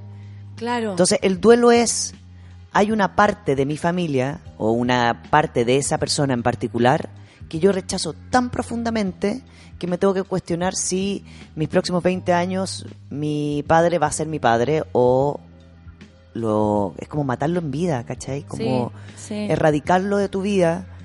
Si es que decides O sea, hacerte o- la hueona Incluso o sacar su opinión como algo no importante, qué difícil. súper difícil. Porque uno cuando es chico o chica, lo que más le importa es lo que opinan los viejos. Natural, o sea, como inconsciente in- incluso. Pero es que de ahí no te viene la das ni educación. cuenta lo importante que obvio. puede llegar a ser algo así. quien me cuida, quien me está criando, no tiene por qué querer hacerme daño ni a mí ni a nadie. El Nico dice, crecí en una familia facha y salí cola de izquierda. Qué bueno, amigo. Fue un proceso duro, dice y largo, pero con el, con- por fin desperté junto al resto de Chile. Esta es nuestra emancipación frente a la tra- al trauma de la dictadura. Qué lindo lo que dices. Eh, él es el Nico. Muchas gracias, Nico. Gracias, Nico. El Matt Table dice, mi familia son todos fachos, pero todos. Desde que empezó la revolución en Chile no hablo con ellos porque se han pasado con su indolencia. Mi, mi pololo ha sido un tremendo apoyo.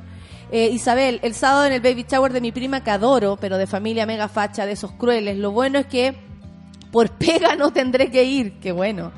Eh, no te quedes tranquilo. Cuando mis padres me dicen eh, es que tú no viviste esa época por la dictadura, yo les digo menos mal, porque me habrían matado por gritón y homosexual. Claro. Agachan la cabeza y cambian de tema. Bueno, hay gente que sabe de lo que está hablando cuando dice esas cosas. No, aparte como tú no viviste en dictadura, no quiere decir que yo no, no entienda lo que sucedió en dictadura, que yo no pueda estudiar. ¿Por qué? ¿Por qué todos en Chile entendemos tan bien lo que pasó con Hitler y los judíos y no entendemos lo que pasó en Chile? Por, e- por este tipo de. Porque hay y- registro, por, por el de morbo todo. de ver el registro. ¿Por qué? Si en Chile también se mató y torturó, como el tema de las cámaras de gas, el tema de Yo no sé creo qué. que porque justifican aquello, por lo económico, una vez más. por lo económico, por como por el no ver. Sí, hay algo, eh, el otro día una, una tipa le molestó mucho que le, le dijeras, es que ya me diste paja, así como yo honestamente ya no quiero, no sé si quiero conversar o, o debatir con personas que no quieren ver desde dónde viene la violencia. Claro. E insisten con, ah, pero es que ustedes están marchando, entonces, porque estamos marchando, tienen derecho a pegarnos, a tirarnos balines, a dispararnos los ojos, a, ¿a qué? Como, como validar la violencia, si eso es también, poner en un lugar importante a la violencia como un mecanismo de educación, de aprendizaje, de, de control de la sociedad, de todo, validan la violencia como parte del proceso, de lo que sea. Eso yo lo encuentro muy loco y que tiene que ver, Rafa, con la impunidad. Porque en dictadura, y, o sea, en democracia, no se culpó como se debió haber hecho a ciertas personas como Pinochet, que fue Chile el que salvó a Pinochet de la detención en Exacto. Londres por Frey, ¿cierto? Fue Chile el que Sí. le salvó el pellejo. Fue el mismo Frey que su padre fue asesinado por la dictadura, de quien él salvó. ¿Cachai el miedo? ¿Cachai el El daño? miedo. Como, ¿Cómo es posible tener tanto miedo que estando en ese nivel de poder, como Presidente, presidente de la República, de donde quiera que sea, no eres pude, importante. no pude, no me la pude con esa de- con, con ese nivel de violencia a la derecha. O sea, Depresiones, de, de cuántos le habrán tenido el, ¿quiénes está, no, aparte, que quiénes son los Pero que no conocemos? ya, Sabemos que hay gente que no conocemos. esa impunidad hizo que hoy mm, ciertas personas no consideren culpables a ciertas personas. Claro. ¿Cachai? Eh, porque pasaron impunes, porque se han robado todo y siguen ahí pasándolo bien, porque han matado gente y siguen pasándolo bien. El rollo de la impunidad cobra tan caro hoy que por eso también estamos en la calle, porque ya nos aburrimos que la justicia sea para unos de una manera y, y, eh, y de otra manera para otros. Aparte También que tiene que ver con eso. Sí, y es entender que uno se aburrió, siento yo. Por eso también han, han saltado personas tan maravillosas y, ahí es donde yo amo los medios de comunicación, como el acceso a poder conversar, entrevistar, el programa de la Nico cuando me estoy pegada como con su ida a las marchas porque es recoger ¿Qué sientes? Pregúntale a textos. Nico. Claro, es recoger finalmente información de gente informada que la política en Chile no quiso ver. Como porque la otra violencia que ellos instalaron es la de realmente eres- te insegurizo a tal nivel que lo que tú piensas te hago creer que es estúpido, que no Y vale la que pena, que no sirve, que hay que informarse más. El otro día una señora que decía, ¿por qué no leen? Hay que leer, hay que leer. Los grita. libros, yo siempre digo, los libros ¿Cómo? siguen ahí, los libros siguen ahí. Yo sé que Internet ayuda bastante, pero los libros siguen ahí. Gracias por ser parte de nuestra resistencia. Él dice, ay, qué lindo. Acá en Conce ya está el movimiento activo y evangelizado a hartos pacientes y apoderadas en el monismo, para que informemos cómo corresponde. Los admiro hace años, dice, eh, en esta lucha más que nunca. Gracias, gracias Patinato. Un beso. Nadie puede ser feliz sin participar en la felicidad pública, nadie puede ser libre sin la experiencia y la libertad pública, y nadie finalmente puede ser feliz o libre sin implicarse y formar parte del poder político. Claro. Esto lo hizo Hannah Arendt, lo escribe el Cristian, lo voy a retuitear, me parece súper necesario verlo. Claro, si, el, el- si esto no es colectivo, no le sirve a nadie. Lo que estamos haciendo ahora es una experiencia colectiva. Y por eso también a ciertos sectores, como los papás fachos y al mismo gobierno, lo tiene tan para adentro. Sí. Porque nos criaron para hacerlo cada uno solo. Yo me rasco la... Ah, yo tengo mi ahorro, entonces me quedo callada, total. Imagínate, o sea, ahora no voy a poder seguir juntando plata, ¿cómo voy a trabajar? No sé la cantidad de gente que me ha dicho, ¿cómo vaya ahora a hacer tu show? No te va a ir a ver nadie, nadie tiene plata, tus clientes. Tratan a la gente como cliente. Así, y me lo dicen directamente. Y yo pienso, por un lado, que heavy venir a pensar en mi billetera, porque es una persona que está pensando en cómo me va a ir a mí, pero también tiene que ver con el desear mal, con decir, mira, ahora ya que te gusta tanto andar en la calle, ahora vaya a cagar porque a ti te va a ir mal por culpa de lo que estáis haciendo. De ti mismo, claro. ¿Cachai? Y es fuerte porque es como, es como si yo me pusiera a pensar realmente en mi billetera justo en este minuto que estamos todos en dificultades.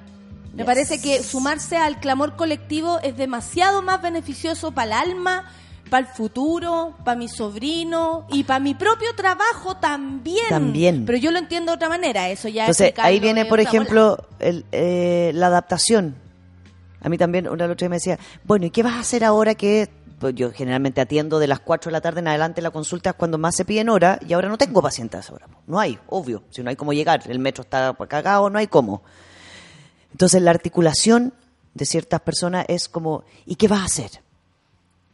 eh, no sé, pues adaptarme. Adaptarme, ¿Qué hago? claro. Ahora estoy trabajando los sábados y domingos en la mañana, tranquila, sin ningún problema, le- me levanto, tomo desayuno, me aguantan el pan tostado en la consulta. Ya, y los talleres, me adapto. Ahora pues tú he hecho dos talleres que me han pedido y voy a las casas en vez de arrendar un local porque es más caro y no sé qué, y uno se adapta. Entonces yo estoy yendo. A- le- Les paso el aviso porque no lo dije. Chiquillas que quieran trabajar su sexualidad y conectarse con el cuerpo para no perder esa sensación ahora que tenemos que tener fuerza, yo voy. Juntan cinco o seis mujeres y hacemos talleres corporales, sexuales, sensoriales en las casas. Y uno se adapta, se mueve. Se mueve.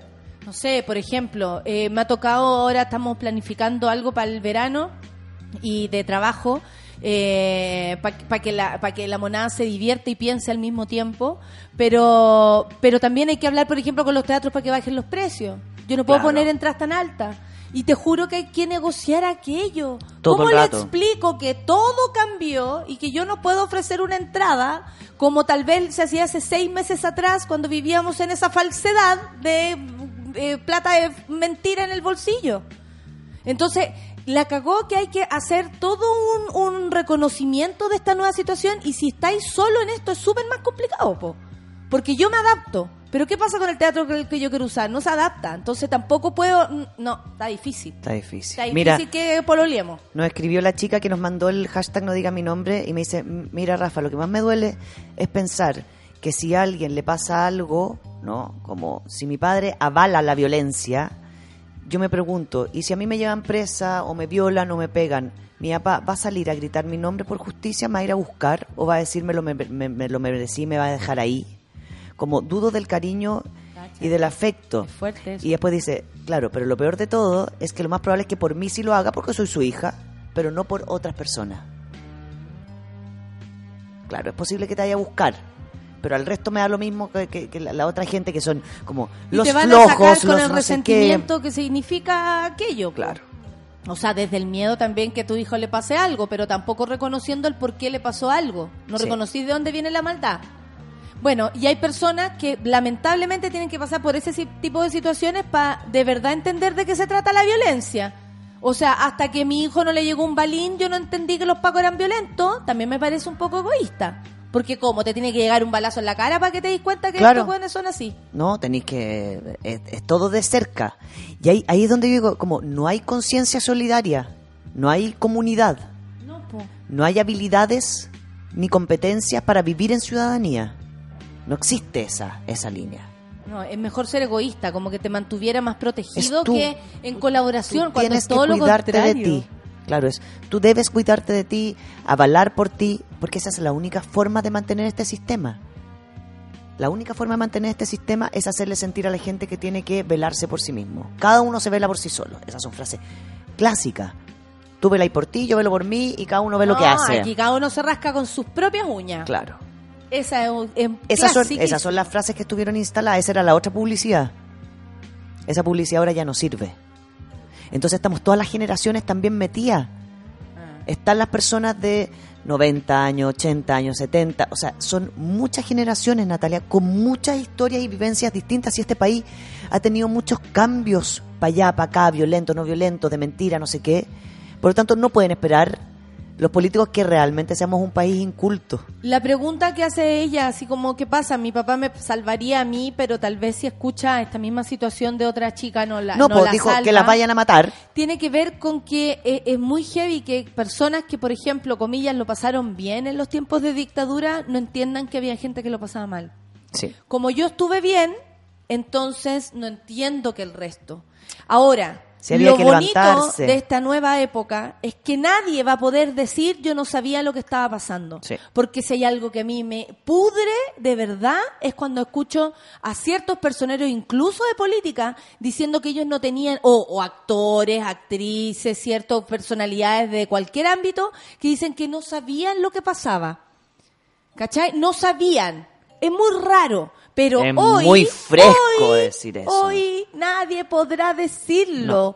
Nadie puede decir yo no sabía lo que pasaba. Y si de algo ha dependido la, la gran magnitud de este movimiento, es que todos se están dando cuenta de cómo funcionan ciertas cosas. Y el que no quiere ver de dónde viene la violencia es porque en él existe una negación al respecto y una opinión tan fuerte que no podéis salir de ahí nomás. Claro. No salís de tu... No, yo estuve bien, yo lo pasé bien, yo, yo, yo, yo, yo. Así no, es, es el neoliberalismo, es el capitalismo. Yo, mi plata, yo, yo, mi, mi, mi propio bienestar. El resto, pico. El otro día leía una psicóloga en Instagram. Va súper bien hasta que dije pico. Peco.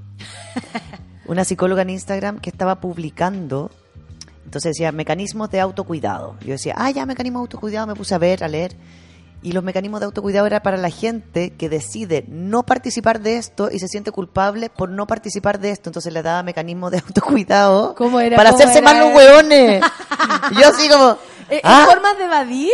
formas de evadir Ah, ya, como para que, que no era. te- no- es que te juro que fue como em, primero apelaba como a si tú te informas y estás al tanto no te sientas culpable porque te estás informando y en algún minuto encontrarás tu espacio para poder luchar y acompañar. El miedo es tan válido en estos momentos que es mejor retraerse y cuidarse para no tener ataques de pánico. Era todo desde el miedo era toda una estrategia como como te meto más susto porque tu miedo es tan válido, porque sí, en realidad, si tú vas a la marcha lo que te va a pasar es que te van a violar, entonces no salgas de tu casa, eh, lee Twitter e Instagram, porque aparte todas las páginas eran como páginas muy de información muy corta, que si uno no, no está lo suficientemente curioso ni informado no va, in- no va a entrar al espacio de donde viene esa información. Sí, qué loco. ¿no? Entonces era, aprovecha de hacer deporte, anda a las plazas en los sectores donde la gente no está manifestándose. Una violencia, pa- para mí era una La- violencia. y la como- intención que han querido todo este rato de, de cómo se llama de, de buscar esa normalidad cuando eh, todos sabemos y esto no tiene que ver ni con Einstein ni con ni con ningún genio pero lo dijo un genio que eh, el que el eh, aquí resiste aquí sobrevive el que se adapta Claro. ¿Cachai? Y heavy, que hay, hay trabajos que están súper a la medida de esto también. Sí. Por ejemplo, el mío. Yo honestamente no sé qué va a ser el que estaba haciendo teatro de mierda hasta hace un, eh, un mes atrás. No tengo idea qué va a cantar Paloma Mami desde ahora en adelante. Y me lo pregunto de manera artística, porque hay quienes hemos estado en el mismo lugar desde antes. Entonces a mí me parece coherente y hay que buscar solamente el momento de volver a trabajar, Claro. que no hay para qué apurarse, por lo menos en mi caso, que puedo estar tranquila unos meses. Por ejemplo, no tengo por qué apurarme, pero por supuesto que voy a volver con un show que tenga que ver con esto. Porque, porque a ver, Natalia, ¿Cómo por- no? Lo ¿Me que tú entendí? dices, Pero yo vengo con una trayectoria Sí. que habla de aquello. Aparte- ¿Cachai? O sea, pero en mi caso yo lo siento coherente, pero entiendo a la compañera del compañero que dice, chucha, mi monólogo se trata de hombres y mujeres.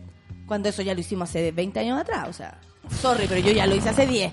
Ya ¿Me estamos entendí ya. o no? O sea, ¿qué va a pasar con la gente que no se dedicaba a esto o que no percibía esto? como de importante antes? y necesario. Si claro. no te adaptas, bebé, vas a morir, ¿cachai? En el intento. Yes. Entonces también tiene que ver con una lógica muy muy loco que está sucediendo ahora que tiene que ver con la consecuencia, la coherencia De tu y lo- discurso. y lo necesario que Ahora es el momento de decir, bueno, ¿y dónde, dónde voy a plantar este discurso? que jabón sale espuma. A ver, ¿a dónde? ¿A dónde vaya a estar? Como los amarillos, los amarillos, me encantan los amarillos el término, porque es, como, es tan claro, es como... es Chaleco es amarillo, como chaleco- amarillo, po. Amarillo total. Oye, nos quedan nueve minutos, no dimos canción ni nada. Vamos cerrando con algunos tips ahí que me escribe Ah, gente. decir, ¿qué hacemos con esta situación? Ya, a ver, eh, primero que nada, claro, la- lo, lo importante es decidir de manera súper responsable. Porque en el fondo, si yo decido, como aquí nos escribió una mona, decido, dice, yo prefiero visitar a los fam- familiares fachos y si tengo que ir por alguna razón, prefiero no hablar del tema. Entendí que no van a cambiar. Si yo decido eso, no me puede doler. No sufráis con eso. No me puede hacer Es una sufrir. decisión. Claro. Y si no sufro, tengo que cuestionarme por qué suf- no sufro. Porque, tal no me vez esos importa. familiares no te importan, po. Porque a lo mejor esos familiares no te importan tanto. O tal vez tu opinión es tan, o, o- o hoy te sientes tan segura con tu opinión que honestamente ya no te está importando O ya lo no que te está diga tu viejo. Exacto. Y eso igual es un buen avance. Sí. Maduraste, check. Siempre y cuando los otros sepan quién yo soy. Claro. ¿Cachai? Que no sea que yo entro en esta conversación haciéndome el- la lesa. La weón- Qué mal hablo, tengo tantos garabatos, puta. Bueno. Así- Puta, dijo. Puta, perdón. Idiosincrasia. Entonces, Yo siento que el, el error es desconocerse. Entrar en una dinámica por el miedo al no ser aceptado o a que me van a rechazar o al que me van a A criticar. lo mejor te hace daño también hacerte la lesa. Si yo tengo un discurso armado, no tengo por qué ir a instalarlo en todas partes, ok, esa opción personal, pero si no lo quiero instalar en todas partes, no puedo dejarme como que, que te pasen a llevar por esto. Que a mucha gente le pasa que no entiende que a ti no te duela, por ejemplo, que tu mamá sea facha y tú vayas a comer con ella y ella no acepta tu, tu visión de vida. Y hay gente que dice, pero es que no entiendo cómo va ahí. Puta, mi mamá y yo honestamente me da lo mismo. Que hable nomás la vieja. Si yo igual me voy, le saqué la olla para ir a marchar. Exacto. Fin. Exacto. Claro, Entonces, defínelo. Porque, por porque, porque ahí viene el otro juicio, que es cuando yo te enjuicio por tener esa mamá facha. Si esto es un círculo, Natalia, como por todas partes O por aparece. vestirte de color. El otro día me puse una blusa blanca y alguien me dijo, ah, ya, tu reconciliación. Y yo como, ¿qué? ¿Me está hablando a mí? ¿Segura? ¿Estáis- te- ¿Viste mi cara o viste mi polera? Claro. Porque si ves mi cara, claramente no, pero no tenía otra polera negra para ponerme hoy, discúlpame, de verdad. Y también, por otro lado, no tenemos la obligación de querer a nuestra familia. Yo siempre lo digo. Sí, claro. Yo siempre lo digo y parece raro y parece como, Nosotros des- decimos de- como, descarriado, pero... ¿Hasta dónde me despido? ¿Qué hago? Hasta dónde yo puedo llegar es súper eh, también como, ey, o sea, si no está el horno para bollos, no hay obligación de ir a visitar No. a nadie, a no ser que de verdad alguien lo merezca y lo necesite. Y esa es una pena, ¿no? Cuando No nos eh, a paz. tenemos un par de, de terapias grupales donde hablamos como cuando, cuando me tengo que despedir, especialmente cuando hablábamos de salir del closet y otras cosas como, bueno, si tu familia de origen no te acepta como tú eres o lo que tú piensas, vas a tener que concentrarte en la familia que tú vas a formar, de quien tú vas a ser familia de origen. De aquí, de aquí amigos, amiga o hijo o hija, tú vas a ser familia de origen. Mi mamá es mi familia de origen, la familia de origen de mis hijos soy yo. Claro. ¿Cachai? Entonces, desde ahí uno empieza a moverse. Y ahora, ay, en relación a eso me pasó algo muy loco. Llegó otro, otro día una paciente indignada, indignada, indignada, que es madre soltera igual que yo, porque se encontró con el progenitor de su hijo en la marcha y dijo, ¿cómo es posible que la gente marche por los derechos humanos si abandonó a mi hijo? Como los derechos de los niños no son derechos humanos. cancelado y cancelada Entonces, la como marcha. aquí son muchas cosas las que se ponen En en, juego, juego, ¿ah? Muchas, muchas, muchas. Sí, sí, es verdad. Ir a la Entonces ella dijo, no pude evitar gritarle con un grupo de amigas y dije, este weón abandonó a mi hijo. ¿Qué hace acá? ¿Acaso los derechos de los niños no son derechos humanos? Y ya vamos a tener que empezar a destapar todos esos trapitos. Yo voy a empezar a exponer a cada weón y weona que sea inconsecuente. Porque no estoy ni ahí. Bueno, y lo mismo puede suceder también en la familia, po. Exactamente. muy tu familia será y, y- y honestamente también frente a la gratitud ante eso hay muchas personas que también se sienten tan agradecidas del tío Fallo que no se atreven a decirle nada ojo también con eso su opinión no va a hacer caer esa torre grande que No, es el favor que alguna vez ese tío le hizo Aparte, si realmente hay cariño, amor y respeto, Claro, yo me acuerdo... se deberían soportar eh, otras opiniones pues el otro también debería hacer el esfuerzo de soportarme a mí con mi idea Es como cuando yo hice la tesis, cuando, cuando estudié, ¿te acordáis, Natalia? El magíster en políticas públicas. Y mi tesis era de educación sexual integral. Y yo la hice con un compañero que era naval. Y él se me acercó y me dijo, Rafaela, si tú y yo logramos hacer esta tesis juntos y ponernos de acuerdo, estamos graduados algo vamos a sacar de esto. Y literalmente eran discusiones, debates, ponerse de acuerdo. Y ahí yo entendí muchas cosas de cómo dialogar. No de transar lo que yo pienso, sino que de cómo dialogo para poder educar lo suficiente que la persona a la cual yo estoy educando elija. Mi rol, mi rol es entregar toda la información que yo tengo para que mi hijo, mi hija, mis pacientes o mis alumnos elijan. Exactamente Entonces Sí, lo que la política no entiende es que la gente ahora está eligiendo. porque está más informada Porque sabe. Porque sabe y se segurizó de lo que sabe es válido. Entonces ya no puede seguir invalidando a nadie. Oye, nos vamos. Una gran terapia el día de hoy, absolutamente necesaria. Mucha gente viviendo Sí. en esta situación. Eh, ha sido comentario en varias partes. Oye, yo no voy a mi casa. Oye, mi papá me dijo. Oye, Sí. mi mamá, no me hablo con mi familia. Me sacaron del grupo. ¿A Esa es la máxima insulto. sacaron del Como grupo de WhatsApp? me sacaron del grupo. O me bloquearon. el tío Facho ha salido del grupo. Ha salido. y este fin de semana voy a estar el sábado y el domingo trabajando en el Teatro del Puente, que está como sede de enfermería y hospital. Me salí del Hospital del Trabajador y voy a ir para allá este fin de semana, me llamaron. Así que todos los que están en el Teatro del Puente y conozcan a alguien o vean a alguien con ataque de pánico, al Teatro del Puente que vamos a estar Yo voy a conteniendo. estar en el barrio Huemul. En la tarde vamos a hacer una fiesta ahí en la callecita y voy a actuar por primera Buena. vez en mi barrio Huemul. Así que estoy muy contenta. Les voy a contar mañana con más detalle. Eh, tampoco estamos diciendo mucho para que no se nos fune la idea, pero eso, nada más. Gracias, Rafa. Gracias Son las a ti, 10.57 y nos, Nos vamos. vemos el jueves. Eh, recupérate, por favor, Yes, completamente. completamente. Completamente. Te voy a leer, te voy a leer. ¿A Ay, quién es? buena ¿Quién es? pregunta, Benjamín Walker. ¿Lo habrán sacado del chat de, de la familia? No lo sé, porque siempre hay tiempo. Vamos a escuchar a Benjamín Walker para despedirnos. No, él es, él es de, es de- de, eh, como de una familia, pero de otra cepa, una cosa muy extraña. Ay, ¿sabéis lo que me pasó? Maravilloso, ¿qué? Pedro Piedra le puso me gusta a un Instagram mío. Chillé, como, no, la fiebre se me pasó en dos segundos. o te subió. o me subió. Nos vamos. Gracias. Cuídense, monada, Chao. por favor. Chau.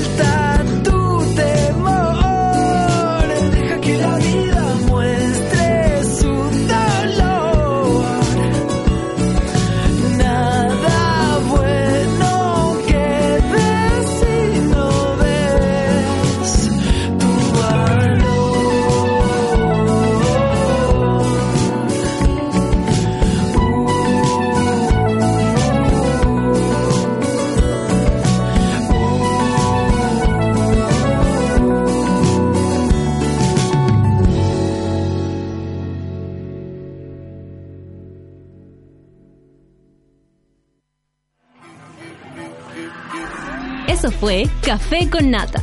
Gracias por ser parte de esta comunidad y hacer de Mordor un lugar más apacible. Natalia Valdebenito te espera de lunes a viernes a partir de las 9 de la mañana en el matinal más piteado de Chile. Solo en Sube la Radio y en otra sintonía.